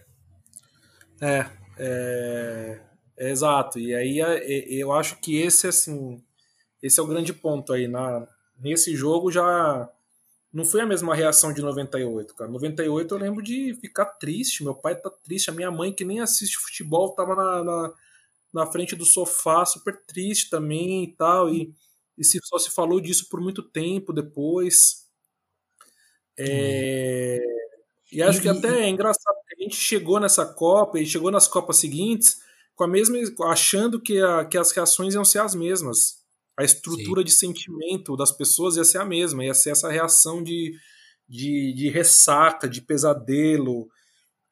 E não era, cara. Aí já era assim, vamos zoar, vamos zoar com nossa Mas é, aí tem uma perspectiva boa que você deu, porque em 98, aí tentando, tentando lembrar da minha experiência, eu lembro que eu vi o jogo fora de casa, e, e eu lembro assim, voltar para casa, qual, qual, tudo bem, né? Era, eu era muito novo ali. Mas eu, o único referencial de, algo, de, de obter alguma outra informação sobre aquele evento era a televisão, né? Então, o tom meio lacônico assim já vinha da TV também. O que você falou, né? A TV transmitia aquilo ali, ó. Isso aqui é um evento triste. Perder a Copa é uma coisa triste. E a internet, ela dá uma, de, entre aspas, né? Democratiza isso, né? Tipo assim, a gente tem acesso a muito mais vozes, né? Que eu, eu acho que não democratiza nada. Bem, na verdade, eu acho que ela ajuda. Ela ajuda a criar outros. Ela, ela dá uma mexida nos, nos pontos que influenciam o, o jogo, mas ela não. Ela não dá voz a, a, ao povo como a palavra democracia acho que exigiria, exigiria né? contaria essa história. É, é meio dá uma falsa impressão a gente falar que a coisa está democratizada.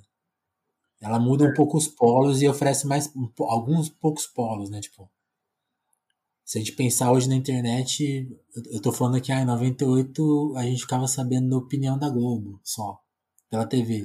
É, é se eu for ver hoje na internet, o que tem de popular é continua sendo a opinião das, da Globo, da Folha, ou de algum influencer grande, mas que trabalha na Globo, sabe? Então não. não e, e, é isso, né? Até falei pro. Tava conversando... Mas ao mesmo tempo tem isso.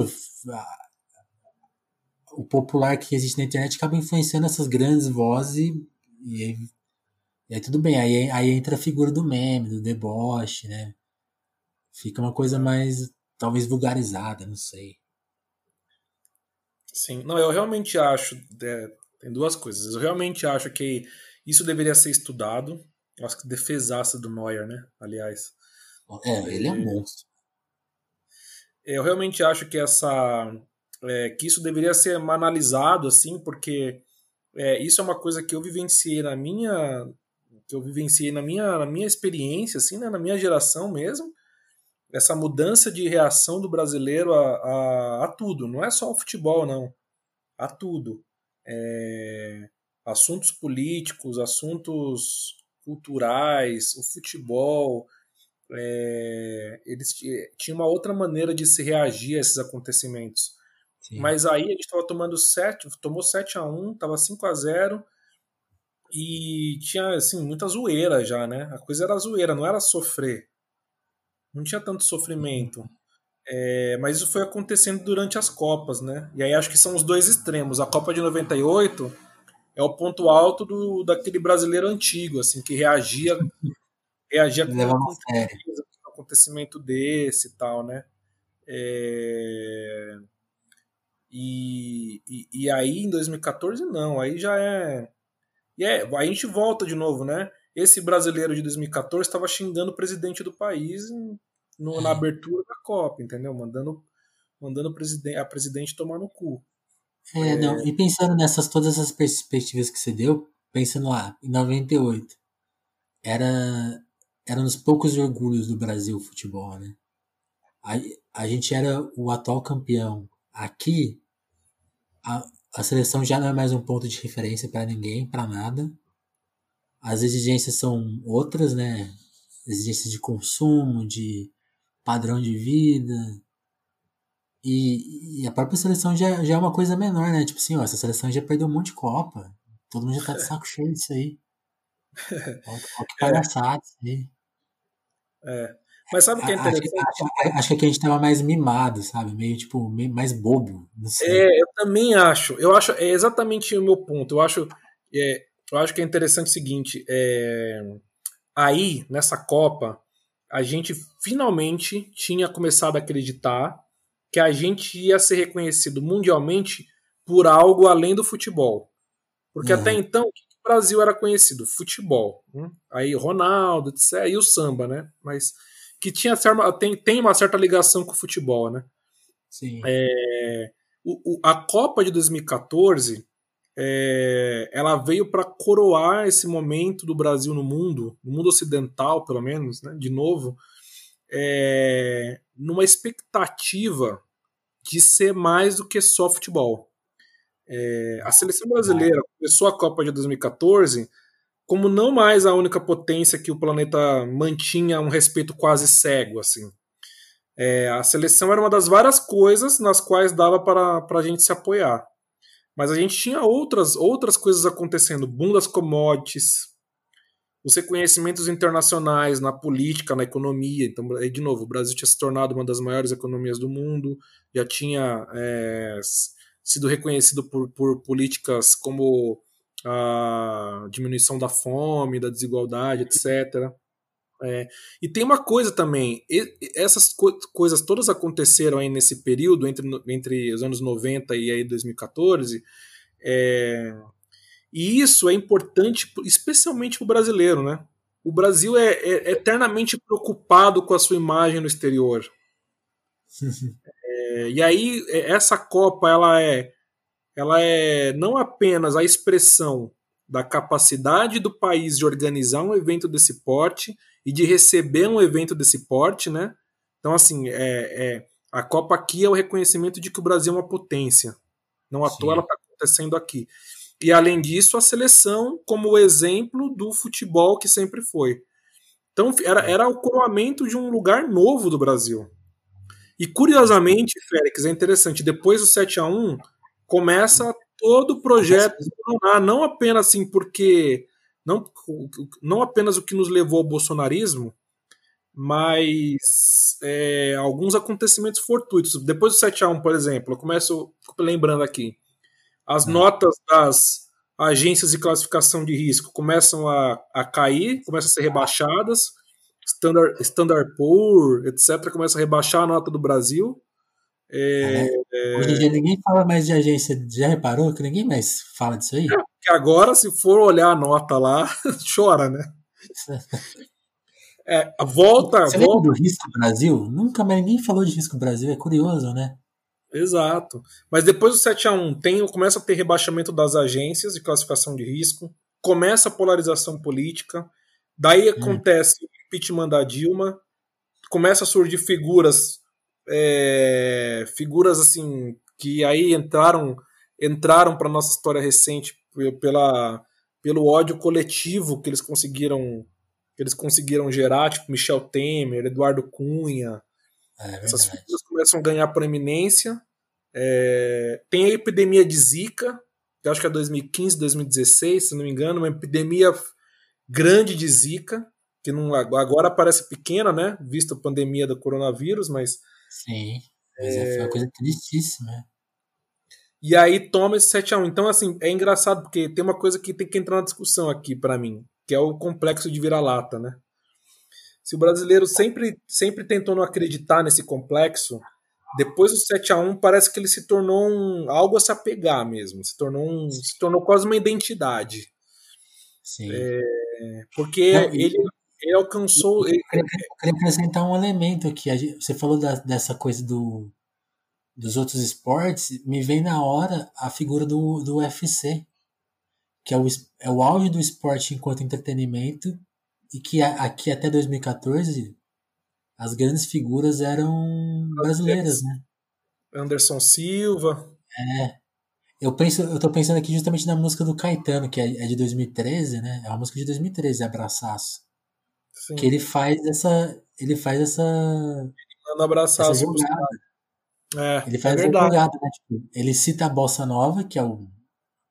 A gente falou do samba do futebol, tem que lembrar que a bossa nova é uma das coisas que Sim. uma das figuras né, internacionais do Brasil. E, a, e aquela música que a, a bossa nova é foda, ela desemboca nas figuras do UFC, né? Que são as, as novas figuras internacionais. E aí, aí que eu acho que o Caetano é meio gênio, né? Porque ele faz justamente essa, essa ironia, né? Tipo assim, a, jogo, é, é verdade. Ele, ele pega a bossa nova como uma expressão tira como delicada como uma grande força, e aí a, a força física que é que por onde o Brasil se expressa hoje é outra, né? Muito mais violenta, muito mais agressiva. Talvez aquela. Não sei se, qual é o cálculo dele ali na música, mas acho que ele terminar aquela música no UFC não é um elogio ao UFC. Tô pensando aqui alta agora. Sei lá. É, eu também. Eu, eu lembro que ele fala alguma coisa como são os, são os guerreiros modernos, uma coisa assim. É, mas é, é, bem, é bem isso mesmo, né? É, uhum. Dele é, é ir da Bossa Nova até o UFC, porque aquilo ali era o produto cultural brasileiro. É, era o produto cultural brasileiro por excelência naquele momento, né? É. E, e aí, você estava falando da derrocada de várias coisas, as, o Brasil deixou de ser referência né, nesse, nesse esporte, por exemplo. Todas as figuras que estavam no auge sumiram. É impressionante. Não, é uma derrocada assim que não é só no futebol, é impressionante isso. É, e, e isso é acaso? Talvez, mas é se for um acaso, e eu acho que, é, que muito, muito é, eu acho poeticamente maravilhoso e triste, claro, né? Sim. É, porque é isso, até em 2014, cara, a gente, ia, a gente ia finalmente superar essa coisa do vira-lata. A gente ia superar isso, cara. A gente organizou uma Copa, a gente uhum. tem todos os reconhecimentos internacionais que a gente buscou a nossa história inteira. É, a, gente, a gente era uma potência econômica, a gente era relevante para o mundo. Sim. É... Não, pensa numa coisa. Aqui em 2014 a gente está dois anos de uma Olimpíadas. Você conhece alguém que lembra das Olimpíadas no Brasil? Com algum tipo de orgulho? Não é tem, a Olimpíada, cara. É, a Olimpíada já acontece no momento em que tava tudo indo buraco para baixo, né? Pois é. é. Exato. E é eu isso. Acho que, que você falou, eu acho que o que você falou tem um. Que, aí que é, é, é, a parte difícil de interpretar a vida, né? Que assim, eu acho que é um grande problema estrutural, assim, tipo, Ó, é, é, é a hora. O terceiro mundo foi posto na. Na, na, na jogada, né? Rússia, Índia, todo mundo. A China, a China não, que aí é outro, outro papo. Mas todo, todo mundo veio, né? Parecia. E quando o mundo se reconfigura de novo, especialmente ali depois de 2008, é meio que um fim de festa, né? E aí as festas vão se apagando aos poucos, ó, futebol, esporte, ali a, a economia de cada país, o mundo se fecha de novo, né? E aí os dramas pessoais vão, vão simbolizando esse, esse cenário maior, né? Que aí que eu acho que é, aí é difícil mesmo a gente tentar entender o que, que aconteceu. É o que mais acho que abala a gente psicologicamente, né? Que dá, dá uma desmotivada. E, cria, e aí joga no, no complexo de vira-lata mesmo. Tipo assim, eu realmente, né? Não tem como não tem como ganhar, é impossível ganhar. É, é. Eu acho muito interessante esse, esse observar esse momento aí como a ruptura, porque é, a gente veio até aí achando que finalmente a gente ia acabar com essa história, a gente não ia mais ser o vira-lata. E aí, e, e, e, tem uma, uma coisa, né, Félix? Hum. Tudo bem se a gente perdesse esse jogo aí. O problema não é perder, né? O problema é que a gente foi. O ego foi totalmente amassado, né? Não, é que não uma derrota simples aqui esconderia todo esse drama. É, é, bola para frente, entendeu? Tudo bem, perdeu, faz parte, tá? Perdeu 1 a 0 para a Alemanha, caramba. Se o Marcelo tivesse acertado aquele chute no começo do jogo, era era 1 a 1, é. é. Mas 7 a 1 é, é isso, assim, a gente não lembra dos jogadores, a gente não lembra muito do, dos personagens, exceto por. Os personagens que a gente lembra são de fora do jogo, né? Para mim é o David chorando depois do jogo, não é ele fazendo alguma coisa no jogo. É, mas aí a gente é, é, é, é onde o ego é, é amassado e o, e o viralatismo que tinha tinha a possibilidade de ser enfim superado, ele se torna é, uma identidade. Porque é isso. A zoeira, por outro lado, cumpre esse papel, né? Sim.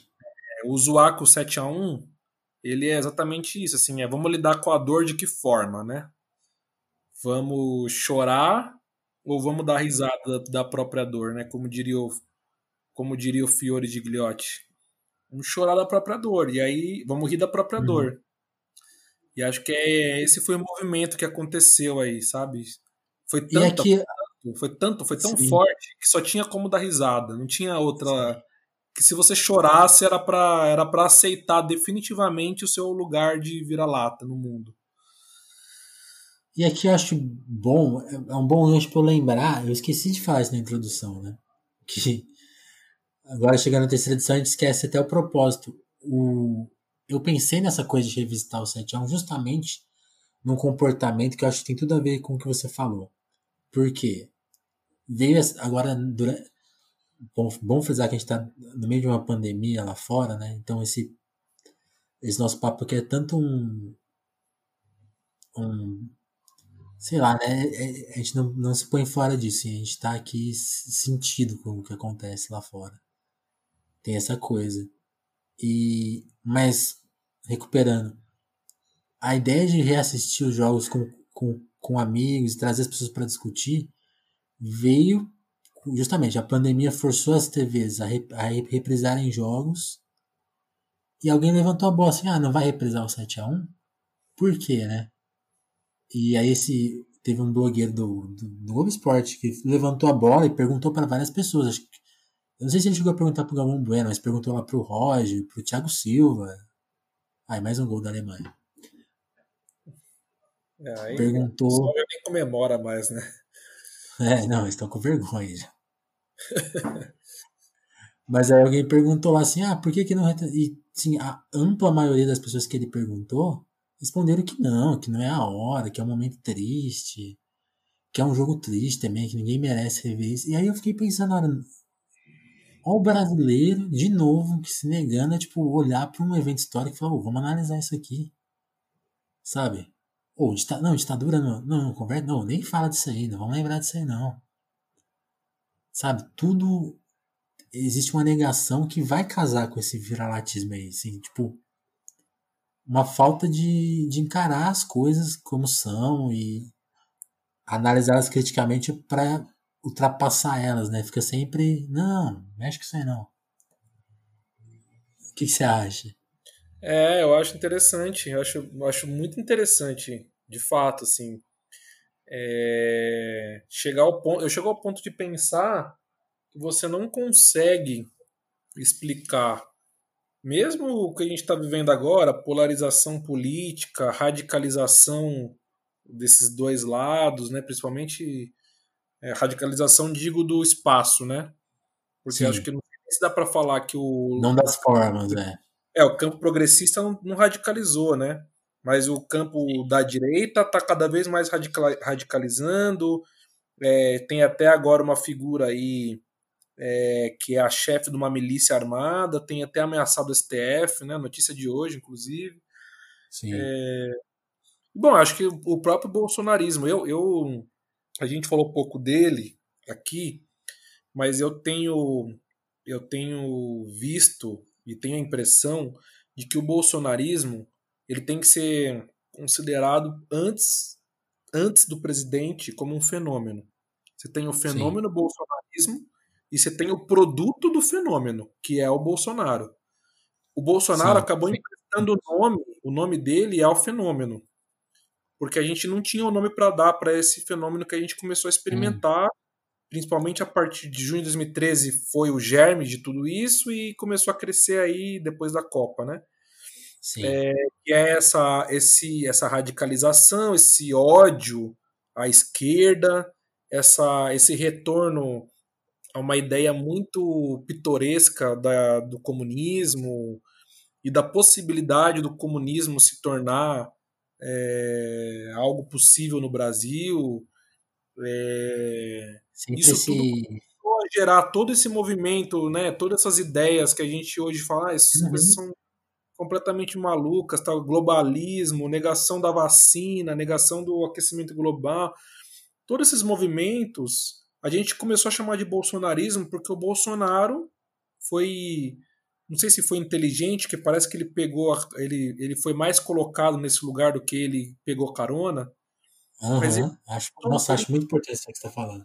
Eu acho que ele emprestou o nome dele para esse fenômeno que a gente nem sabia como nomear começou Sim. a ser chamado de bolsonarismo. E o produto do bolsonarismo é o Bolsonaro, mas e, e isso é a nossa grande nosso grande problema, talvez, é que a gente não sabe se o, o Bolsonaro saindo ou não, significa o fim do fenômeno. Eu acho que não. É o, é, o, Bolsonaro ele é só o início do, do fenômeno. O bolsonarismo vai continuar sim, mesmo sim. o Bolsonaro. Sim. Não, é que nem você fala, o nazismo não acaba com o Adolf Hitler se matando na, em Berlim.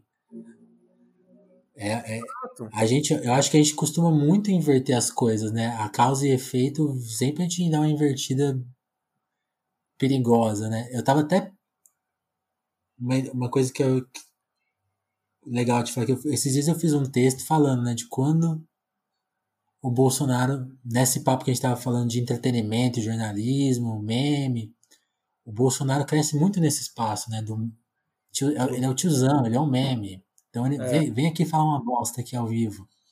Ó o cara aqui, o cara quer, quer bater no filho gay dele, olha que louco. Ele cresceu é. muito nisso, né? Mas, mas ao mesmo tempo, e aí é uma coisa que eu, eu preciso atualizar no meu texto, porque o, o, o Amaury Gonzo, que, que, quando a gente tá gravando isso, esse episódio do Telefonemas acabou de entrar no ar. E ele fala isso, Bolsonaro não é. É justamente o que você falou, né? Tipo, ele, não, ele é só o cara que tá emprestando nome pro fenômeno. Porque, assim, poderia ser, sei lá, o Levi Fidelix, poderia ser o, o, o Magno Malta, poderia ser qualquer figura que, que, ia, que ia ser capitalizada nesse momento. Tipo assim, não cabe mais uma figura que vai ser é, sei lá, não cabe mais um Lula aqui, não cabe mais um Fernando Henrique, não cabe um cara que vai mediar. A gente precisa de um cara que vai destruir as coisas. Quem que é essa figura? Não é Ciro Gomes, não é Marina, não é ninguém, não é nem a Moeda. Então esse cara é sério. O que a gente precisa fazer aqui? É Bolsonaro. É. Então ele dá, ele, ele dá nome pro fenômeno, que é esse fenômeno. Tem, onde, onde vem os preconceitos, vem, vem esse discurso meio extremado, né? Quer pegar em arma para matar gente, rival político. Ele é. dá nome pro fenômeno, e o fenômeno é mais profundo mesmo. Eu não acho que passa com, com, com ele, não. É, eu acho que essa é uma ideia que precisa ser mais, mais trabalhada, sabe? Até na imprensa mesmo, é, pelos analistas. Eu acho que agora que a gente está assimilando que ele existe, né? Sempre muito tardiamente, né? É, eu acho que muita gente percebe o, o, fenômeno, o movimento, mas muita gente associa ele com o Bolsonaro. Então por isso que tem muita gente falando, Sim. ah, vamos tirar o Bolsonaro, acabou. E, e as pessoas não entendem muito o que, que aconteceu, né? E aí uhum. esse jogo ele ajuda a explicar um pouco, né? Essa Copa ajuda a explicar um pouco o que foi acontecendo. A partir daí começa esse a destampar essa panela, digamos assim, do, desse, desses preconceitos que sempre estavam postos, mas eles estavam um pouco é, suprimidos pela corrente do, do politicamente correto, aqui entre aspas. É, aí, assim, já tinha muita. Nós, já, nós jornalistas já notávamos como havia uma grande é, restrição, digamos assim, ao PT, ao segundo governo da Dilma principalmente. É, vale lembrar que nesse ano aí tem a eleição, né? E ela ganha a eleição apertada do, do Aécio. É, enfim, aí ali começa todo esse movimento, esse, esse fenômeno que ninguém sabia, ninguém entendia muito bem. Tem uma antropóloga brasileira, Rosana Pinheiro Machado, inclusive uhum. seria um ótimo papo aqui para rever o 7 a 1 com ela. E ela é uma das primeiras autoras a anotar isso, assim, ela faz pesquisa na, fazia pesquisa desde 2011, 12, acho, nas favelas de Porto Alegre, e você pega os textos dela, ela tá falando isso, cara, lá na, na, na periferia, você já tem uma. Um... Conservadorismo. Não, você já tem um conservadorismo que não é aquele conservadorismo que a gente conhece, é uma coisa completamente diferente, meio meio confusa, né? Porque o bolsonarismo ele é meio confuso, né? Ele Sim. junta coisas, ele, ele cria, ele tem é, impressões sobre as coisas que são muito. Como, como que eles chegaram nesse raciocínio aqui? Como chegaram nessa, nessa ideia? Tá? Uhum. É, e, e, e, é isso, não tinha o um nome. E aí é bem o que você falou, né? Eu lembro na, na, na, eleição de 2018 de. Eu já tinha assim, o Haddad não vai ganhar. Não tem jeito. Sim. É, o Ciro não vai ganhar. Tô falando isso no primeiro turno, né? Eu lembro de ter uma discussão, assim, discussão feia com um amigo no bar, porque eu falei, cara, a gente tem que votar no Alckmin. A gente tem que votar no Alckmin, porque é isso. O Alckmin, querendo ou não, o Alckmin é político. O Bolsonaro, o Bolsonaro não é político. Só que ali eu já comecei, depois eu comecei a pensar, não adianta. O Bolsonaro, ele foi alçado, ele foi alçado pelo fenômeno porque ele conseguiu reunir nele todas as características que esse ele deu um pouco de cara para esse fenômeno que já estava acontecendo. Acho que nem o Bolsonaro sabe disso. O Bolsonaro talvez ache nos sonhos dele que ele realmente Sim, total. que ele realmente foi inteligente, que ele conseguiu juntar toda essa galera ao redor dele, mas não foi isso. É, ele foi alçado, ele começou a ser alçado como essa figura, né? E aí ele foi sendo trabalhado. E aí, assim, assim, algum. Logo que ele perceberam que ele era essa figura, é, aí, assim, todo aquele. Ó, vai, vai sair o sétimo agora. 7 a 0 Golaço. É, aí quando os, os, os profissionais da política perceberam que ele que ele estava ocupando esse lugar, aí começaram a se aproximar dele. Né? Sim. Aí vem, vem Paulo Guedes, vem toda, aí vem todos os vem a estrutura, vem, né? É. Vem todo mundo. E aí que aí que eu acho aí, que tá a coisa. A não, cara do o cara não acredita. É. O cara na arquibancada não acredita. Não, eu acho que você falou muito bem isso aí. Talvez em algum em alguma um espaço ele entenda o que aconteceu, mas ele não entende realmente essa totalidade. Que eu acho que até nem os militares entendem qual que foi o papel deles em, em 64. Eles entendem, lógico, do jogo político que eles participam, desde sempre na história brasileira. Isso aí é, é lógico, assim como o PT entende a, o, que, o que é ser uma força de esquerda no, no Brasil. Ele, eu acho que todos os, os agentes políticos entendem seus papéis muito bem entendem a complexidade do jogo, né? E também sabem do jogo todo, lógico. Mas essas. De novo, essa totalidade, assim, tipo, você, ó, você vai servir aqui, ó, a um. Que é isso, né? Tipo assim, essa, a coisa da. Como a ideologia afeta, né? Tipo assim, ó, a, a, o, o momento exige um projeto político que vai fazer tais coisas no Brasil. Quem, quem cabe? Sempre encaixam alguém, né? Nunca é algo encaixado lá né? É Sim. É engraçado. É... É, e, é, e, é, sempre é. difícil de analisar, porque a gente atribui a, a, um mérito, né? Tipo, não, o cara, o cara que se acertou. Não. Forçaram ainda lá, tipo. É, sim.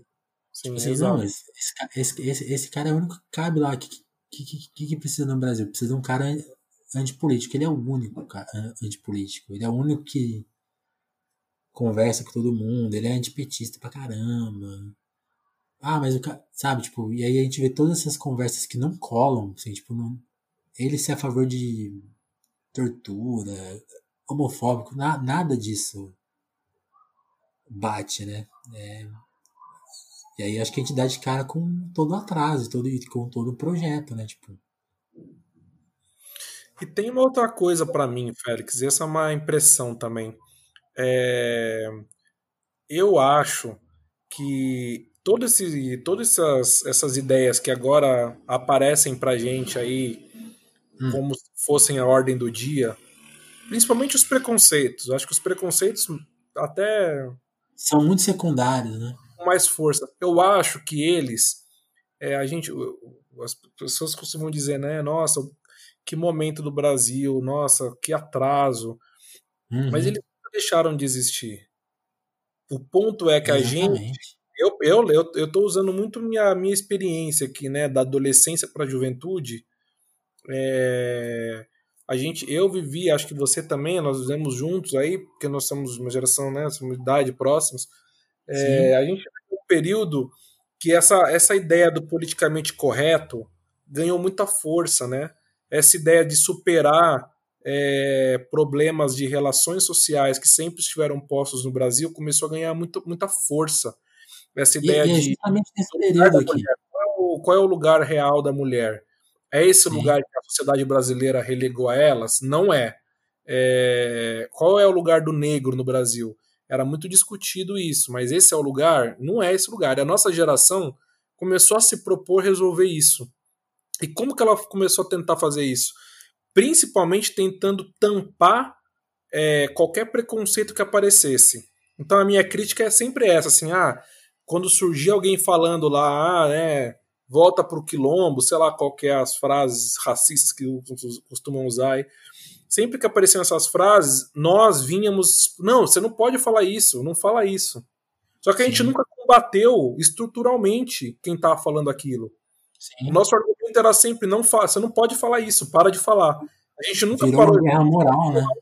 A gente nunca foi lá e falou: não, isso não deve ser dito por tal, tal, tal e tal motivo.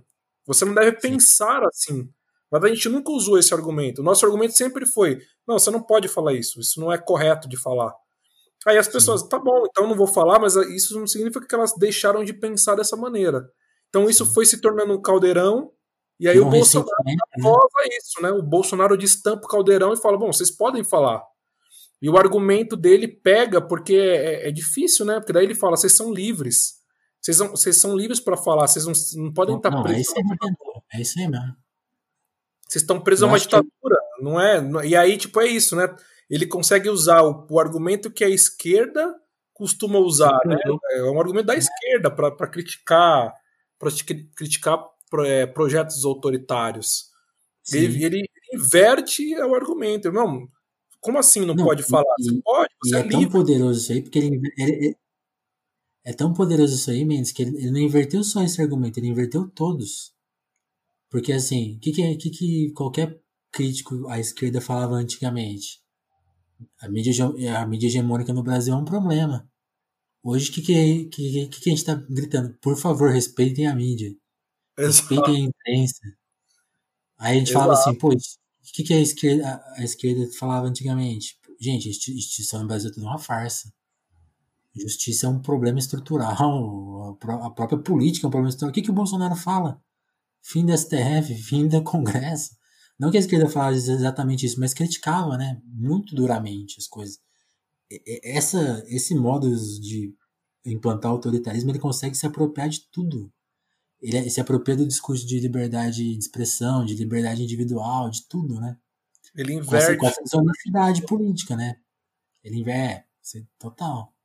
Ele inverte e, tudo. E aí eu acho que tem essa falha. Aí eu acho que justamente tem essa falha nossa. A gente pegou um, problemas estruturais sérios e tratou como uma questão moral. E a gente gerou um mar de ressentido, porque é tudo gente que falou assim, ah, então eu não posso me expressar mais.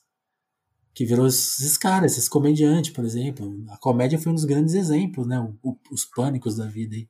Pô, então eu não posso mais fazer piada disso aí? É, virou e as isso, pararam, são todos bolsonaristas hoje. As pessoas pararam de, de, realmente falar, porque elas começaram a ser, elas começaram a ser de fato é, né? É, elas começaram a ser relegadas assim ao não falar, né? Você não pode falar isso.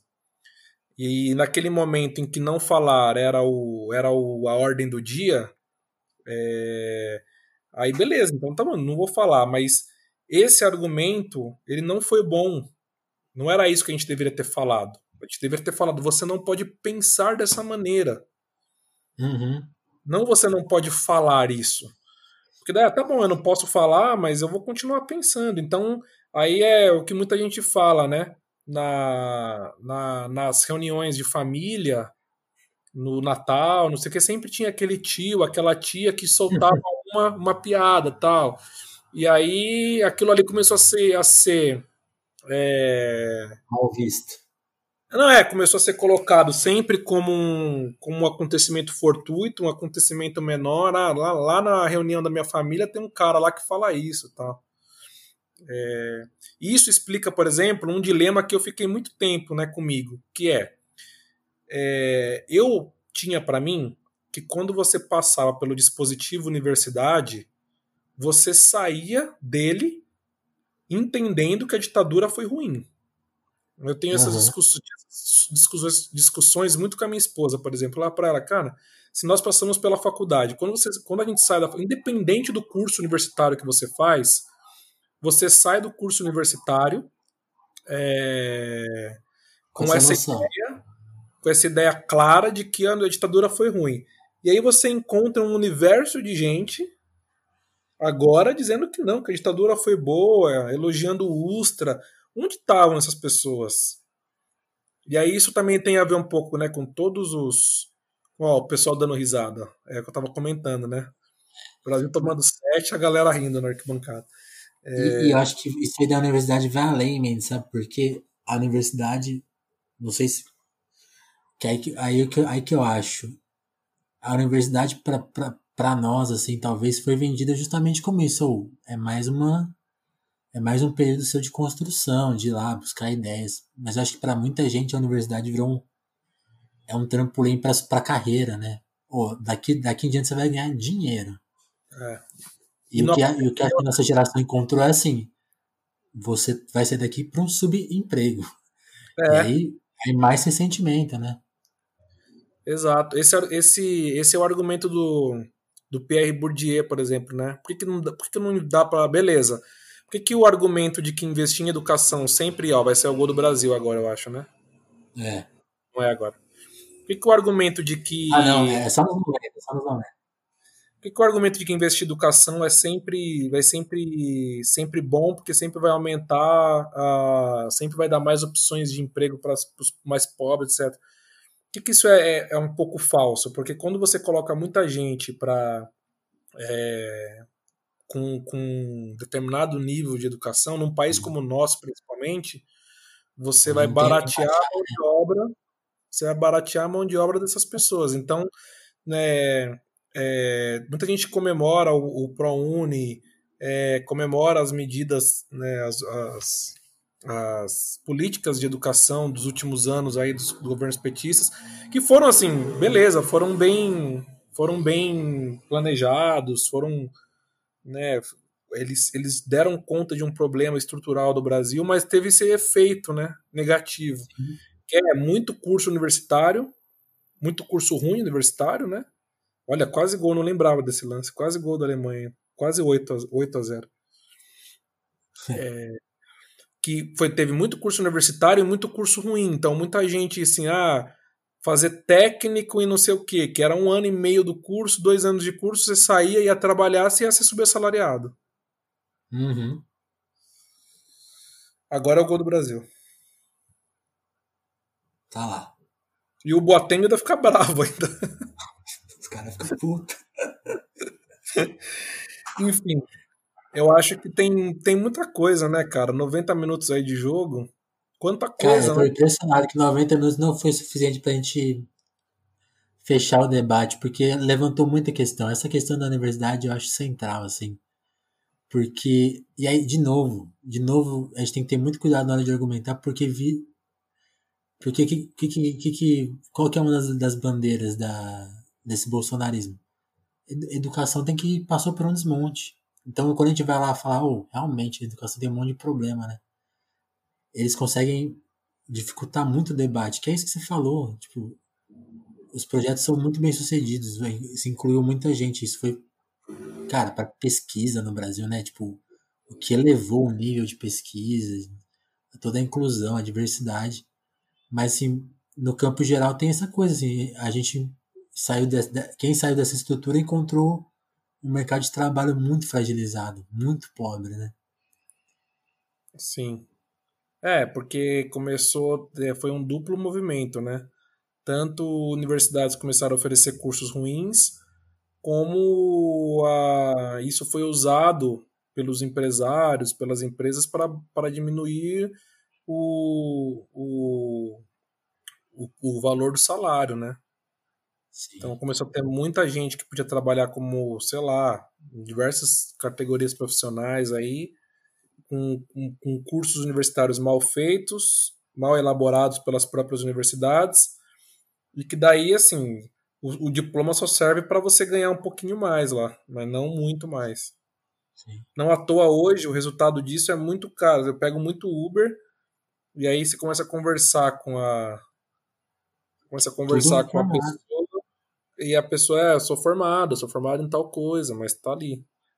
Não, eu, eu penso que a gente mesmo, eu, você, a gente é do. Especialmente no jornalismo, que a gente, que a gente conheceu como é uma profissão elitista, né? Eu fico pensando, a gente não era para estar aqui, não. A universidade trouxe a gente até aqui, mas o resto não foi, não foi refundado, não. Exatamente isso. Luiz Gustavo, é, hora depois do, depois do jogo. Com a camisa 17. Bom. O Dante chora, o Dante Fire, né? É, ele, foi... ele conhecia os alemães. o, o, o Tironi falou que isso aí é o terraplanismo do futebol, né?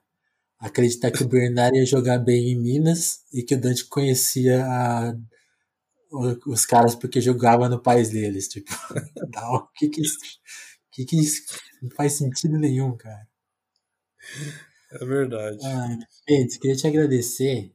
E assim, realmente, não tem como a gente completar esse papo, porque a gente, a gente foi para umas questões muito difíceis, né? E o tempo acabou, Sim. a gente acabou, passou, passou voando. Impressionante, muito legal. Então acho que até vamos combinar de conversar mais sobre isso depois, elaborar mais, trazer, tentar trazer alguma resposta, né? Pensar mais nisso aí, é. muito interessante. Te falei, te falei, o jogo levanta uns debates que a gente nem não esperava que a gente fosse chegar em universidade. Não, a ideia, é nesse... a ideia é ótima, a ideia é ótima. É, eu acho que você tem que tentar pegar cada vez mais pessoas diferentes, de, de, de hum. áreas diferentes, para dar algumas percepções diferentes aí também. Sim. Mas é isso, assim, é, é um pouco colocar o espinho na nossa carne, e aí enquanto ele está rodando na carne, você ir discutindo por que, que esse espinho existe, né? Sim. A gente vai solucionar o Brasil aqui. O 7x1 vai solucionar. É a única forma. É a, é a dialética, né? É a dialética hegeliana. Total, total. Você tem a tese e a antítese, a contradição e a superação da contradição estão no próprio elemento, no próprio 7 a 1 Você pode, você tem que conservar elementos dele e você tem que superá-lo ao mesmo tempo. É isso, cara.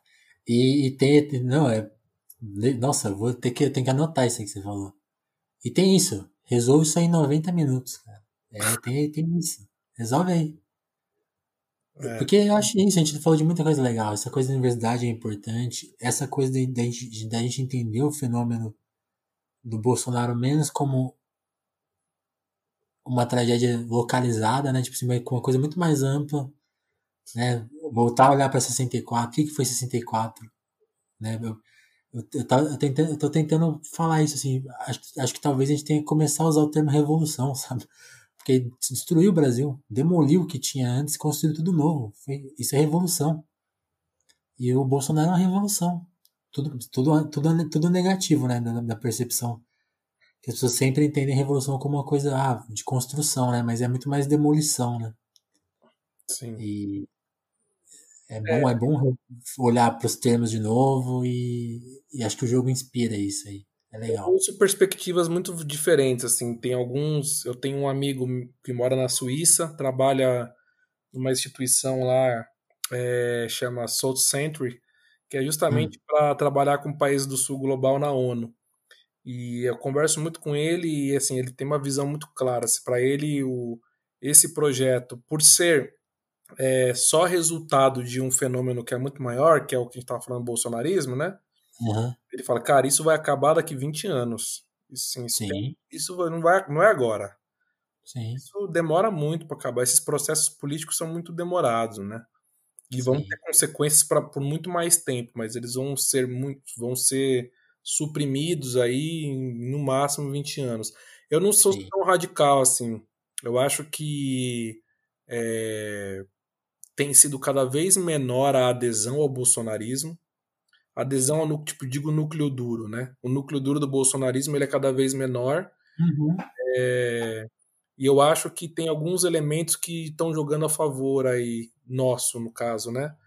Uhum. É, que é assim, cada vez mais instituições internacionais estão se colocando contra o Bolsonaro, e aí estou falando de meios de imprensa com peso internacional, né? Financial Times, o New York Times, o The Guardian, uhum. uh, os jornais franceses, todos se colocando muito contra o Bolsonaro. Isso conta aqui pra gente, a gente sabe, né? Falamos muito no jogo dessa coisa do, do, do vira-lata, né, do complexo vira-lata. Pega, né? Pega. Isso vai pegar muito aí para frente.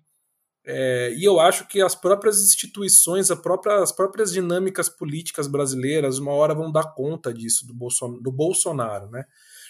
É... Então, mas aí que tá. É aí que eu acho que o problema continua, porque eu tava, eu tava pensando assim, no Brasil, o que a pandemia fez? A pandemia de, de, ajuda, terminou de demolir o shopping, assim, o, tinha um shopping e o Bolsonaro foi lá e construiu uma prisão, né, pro brasileiro, onde ele vai exterminar a gente.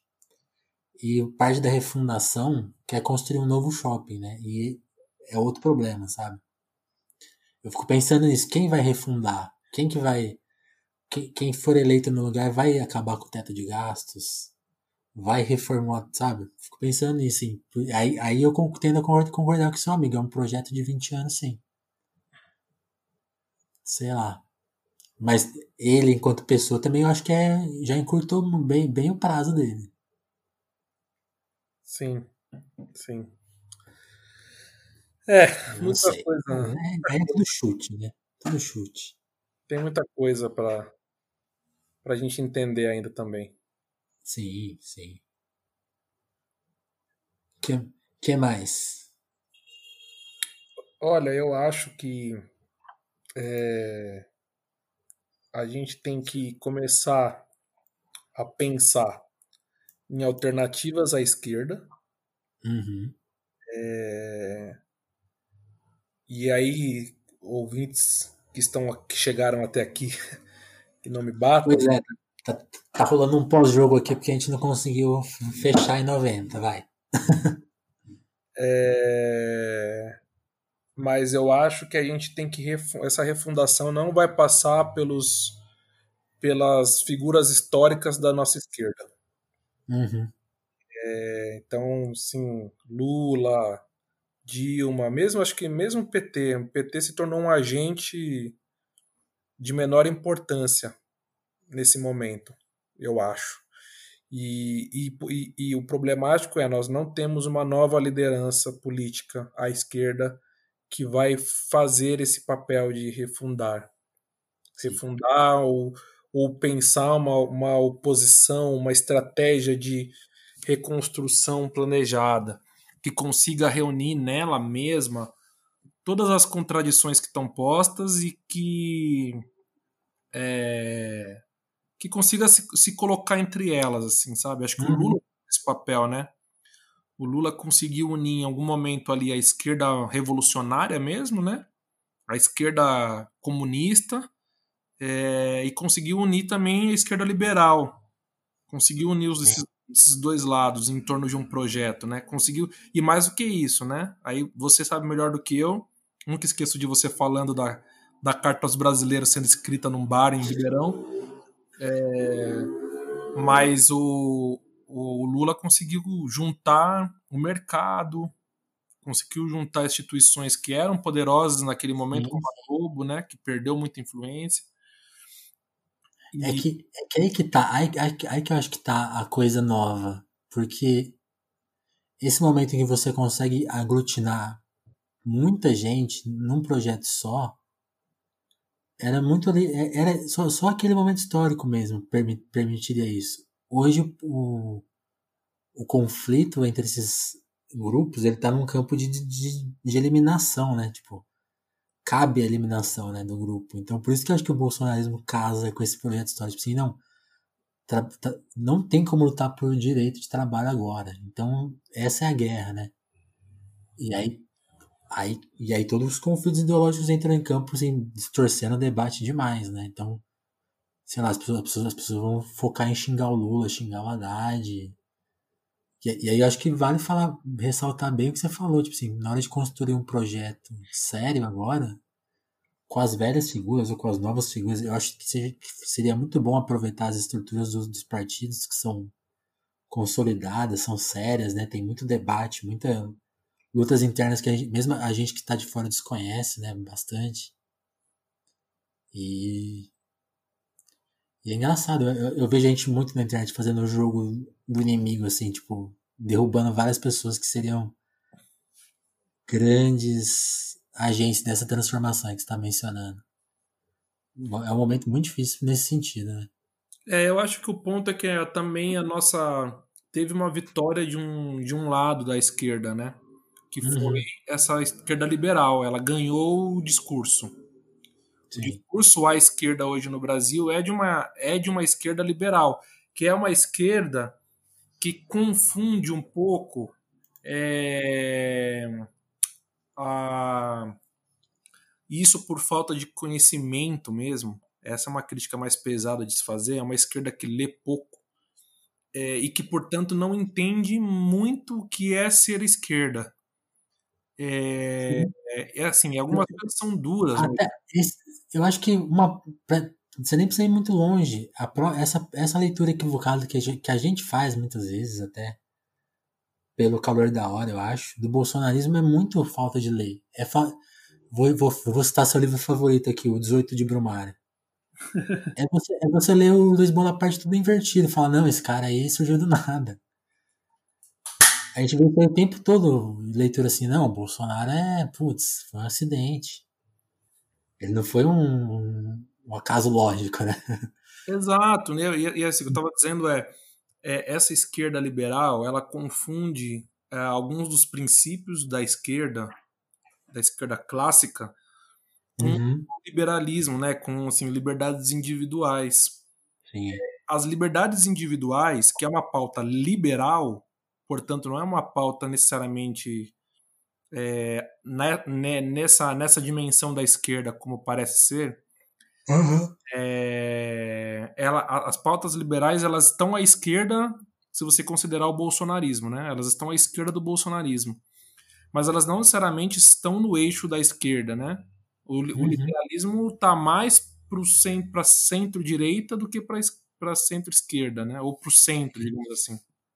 Sim. Elas dizem muito respeito ao nosso tempo, né? O nosso tempo é de uma expansão máxima do indivíduo. O indivíduo nunca teve tanto espaço, nunca teve tanto lugar, nunca se demandou tanto espaço ao indivíduo.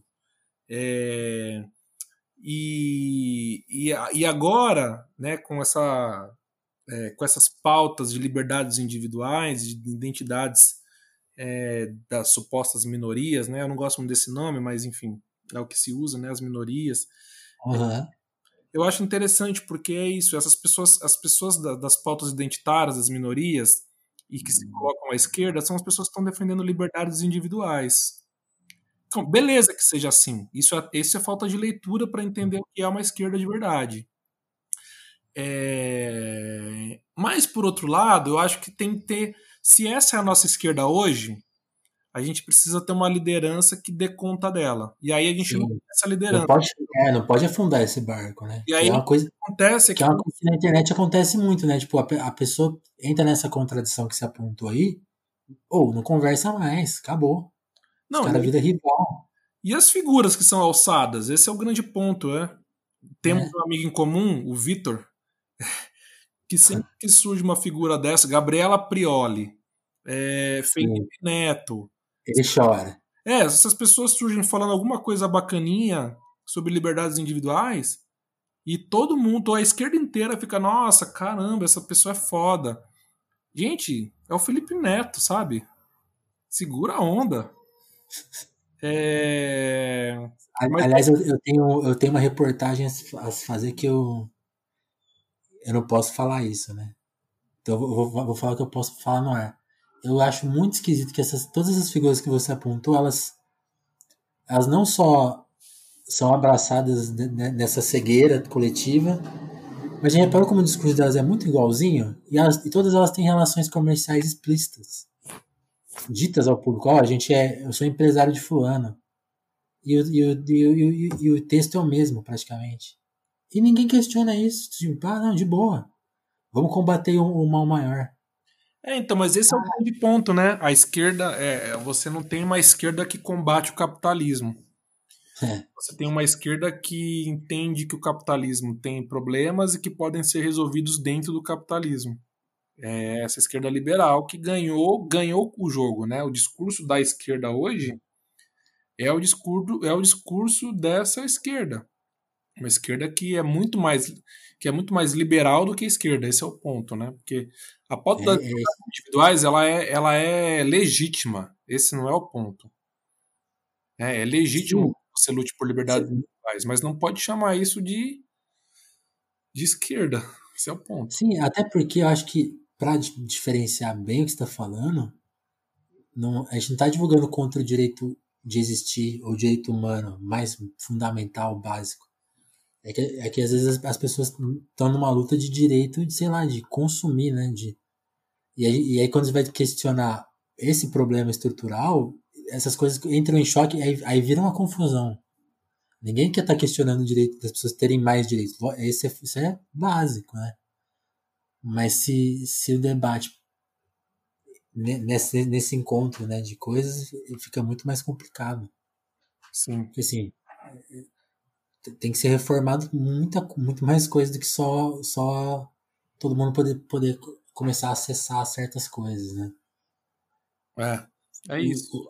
É isso, o consumo chegante dos, dos direitos, é isso que eu quero falar. Esse é o ponto, é exatamente esse o ponto. As mudanças são feitas via mercado e não via Estado, como defenderia uma esquerda, né? Uma esquerda mais, uhum. mais é, como mais detentora de si mesmo, uma esquerda que tivesse mais conhecimento, mais carga de leitura, ia logo perceber que as mudanças não acontecem nunca via mercado.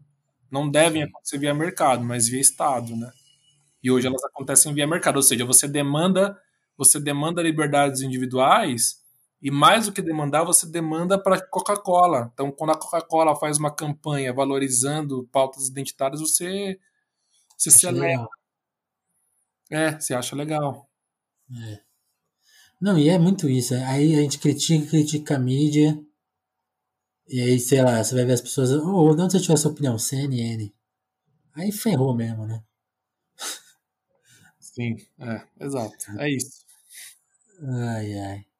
Não é isso, não, fala muito já. Tá. Nesse momento começa a ter panelaço aqui. Eu moro em Perdiz, oh. um bairro em São Paulo.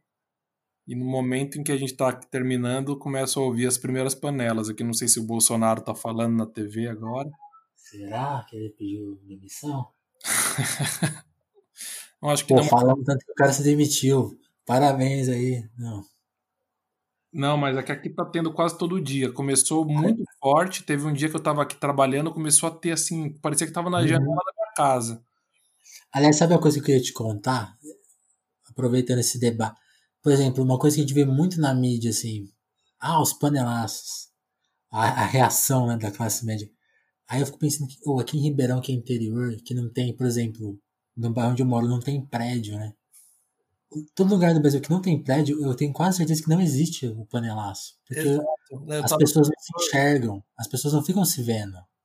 Não existe esse ambiente, sabe, de, de, pan, de um panelaço, sabe? Panóptico, é uma boa ideia mesmo, eu não tinha pensado nisso. Eu acho isso, oh, cara, ninguém discute isso.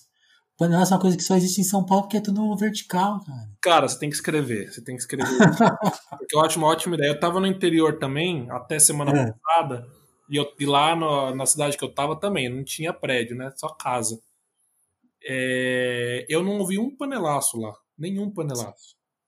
Não, e, e, aí é que é mais engraçado. Onde tem, por exemplo, São Paulo, que é uma. Lógico, São Paulo tem seus, seus, seus bairros que são mais casas, que são os, os bairros mais afastados. Aí até vale perguntar para quem mora nesses lugares o que está se passando lá. Mas em, aí em Ribeirão, por exemplo, que eu tenho essa noção. Aqui, onde vai ter prédio, é realmente só bairro mais rico. E aí tem panelaço. Mas aí tem outras manifestações também. Tem o, é, é, bem mais diluído o efeito do panelaço, sim. Porque já é, como é mais rico, né? Em, São Paulo, pobre também mora em prédio, né? Tem isso. E aí é que acontece, mas atenuado. É, mas outras, outras manifestações acontecem. Então, é, coisa dos aplausos, alguma coisa de música, né? Essas manifestações acontecem. É, é, curioso isso, sim. E aí eu acho que tem super a ver com, com, com o debate aí do direito social, direito de consumo. Tem, a, a, o jeito que as cidades estão formadas, ixi, aí vai, aí vai longe. É outro debate, é outro grande é. debate. Tem, você, falou, você falou essa coisa do individual. Eu tô, comecei a ver um documentário antes de a gente conversar que eu preciso. Vou ter, não sei se você já viu aquele Hypernormalization. Não. O cara fala disso, assim, eu, eu vi 15 minutos só e tô aqui impressionado já, então eu preciso ver inteiro, né? Vou te mandar pra você ver depois, mas ele fala justamente dessa virada pro individualismo, ali no, no, fim, no, no meio dos anos 70, e como esse individualismo vai permitindo várias coisas, assim, os, os bancos com, compram as cidades, aí ele, ele, ele, analisa o Trump, tipo assim, o Trump, ele meio que, ele, ele vai reformando Nova York, assim, com o Estado fechando os olhos, tipo assim, ah, esse cara não precisa pagar imposto, ele tá reformando um prédio que a gente precisa. Essa cidade está quebrada, dá a cidade para os caras. E aí depois ele começa a analisar toda a questão do, da influência dos Estados Unidos na, no Oriente Médio, como eles influenciam para aquela unidade de países rachar, assim. É muito curioso. Aí eu tava, já, já comecei a pensar, nossa, o que está acontecendo na América Latina, né? Rachada. A América Latina que não respeita Cuba, Venezuela, é, é o mesmo fenômeno quase, parece. Mas assim, leitura muito inicial, tem que ver o documentário inteiro, eu vou, depois vou te mandar pra você ver também se faz sentido. É bem interessante. Sim, é, tá no Netflix? Tá no YouTube. Tem no YouTube com legenda, bem, bem de boa de assistir. Manda o link pra nós aí depois. eu vou mandar. Mendes, esticamos muito a conversa, queria te agradecer pelo papo, valeu demais, todas as ideias aí que ficaram pelo caminho, que a gente conversou, levantou um monte de bola boa aí. Te agradecer pelo papo. Falei que ia render. Falei pra você. Não, que bom, cara. Fiquei muito feliz pelo convite. Conta comigo aí se você precisar. Quiser bater um papo em futuras, em futuras, é, futuros episódios, futuras ideias. É... Acho Boa. muito legal a ideia de rever o, o 7 a 1 Ele é de fato, assim, revendo, ele é muito mais uma ferida do que você pensar nele. Uhum. É, Não, eu, eu, gostei dessa, eu gostei da ideia hegeliana. Eu achei boa essa aí.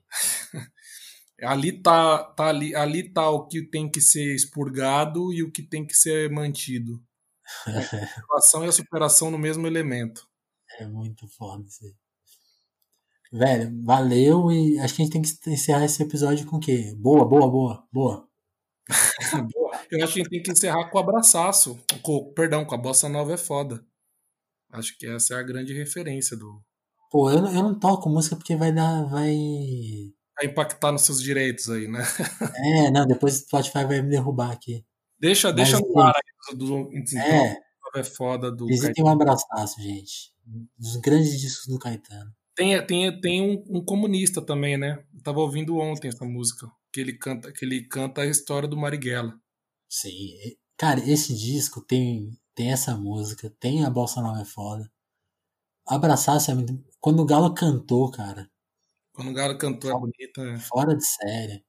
Que, a, que a, a, música que eu, eu lembro que, que eu me surpreendi quando você conhecia. Porque eu falei, nossa. Eu, eu, eu, eu lembro desse momento de, de, você cantando na redação da brasileira. Você falou, você conhece essa música? Porque eu achava que ninguém conhecia fazer esse disco passou muito batido. É. E é muito engraçado, sabe o que? Você vai no YouTube e os comentários dessa música assim. Ah, eu achava que essa música era dos anos 70. Ela é tão boa que as pessoas acham que ela é dos anos 70, que ela não é de 2013. Mas ela tem uma carona daqueles sambas do Caetano dos anos 70. Sim, sim. É, esse, essa música caberia perfeitamente no cinema transcendental, no bicho, uhum.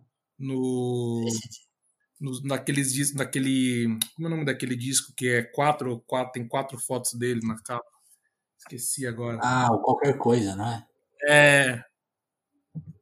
Eu acho que, que é, um, é um samba bem, bem daqueles primeiros do Caetano mesmo. E tem, e tem outra música, quer ver? Essa Gayana. Também é uma música muito boa. É, essa não é do Caetano a letra, é de outro cara que eu até queria pegar o nome aqui, não vou achar agora. Mas é uma. De, é, sobre sexualidade, assim a sacada da Bossa Nova é foda é bem isso mesmo, né? Ele começa falando do bruxo de Juazeiro, é o João Gilberto. É João. E ele termina falando dos, dos minotauros, né? Dos mitos das raças tristes, mitos da, os mitos da raça triste, uma coisa assim. Aí ele começa a falar, né? Vitor Belfort, Lyoto Machida. É, a sacada dele ali é realmente. Como tudo que ele faz, né? Como tudo que ele faz, a sacada ah, no final é genial.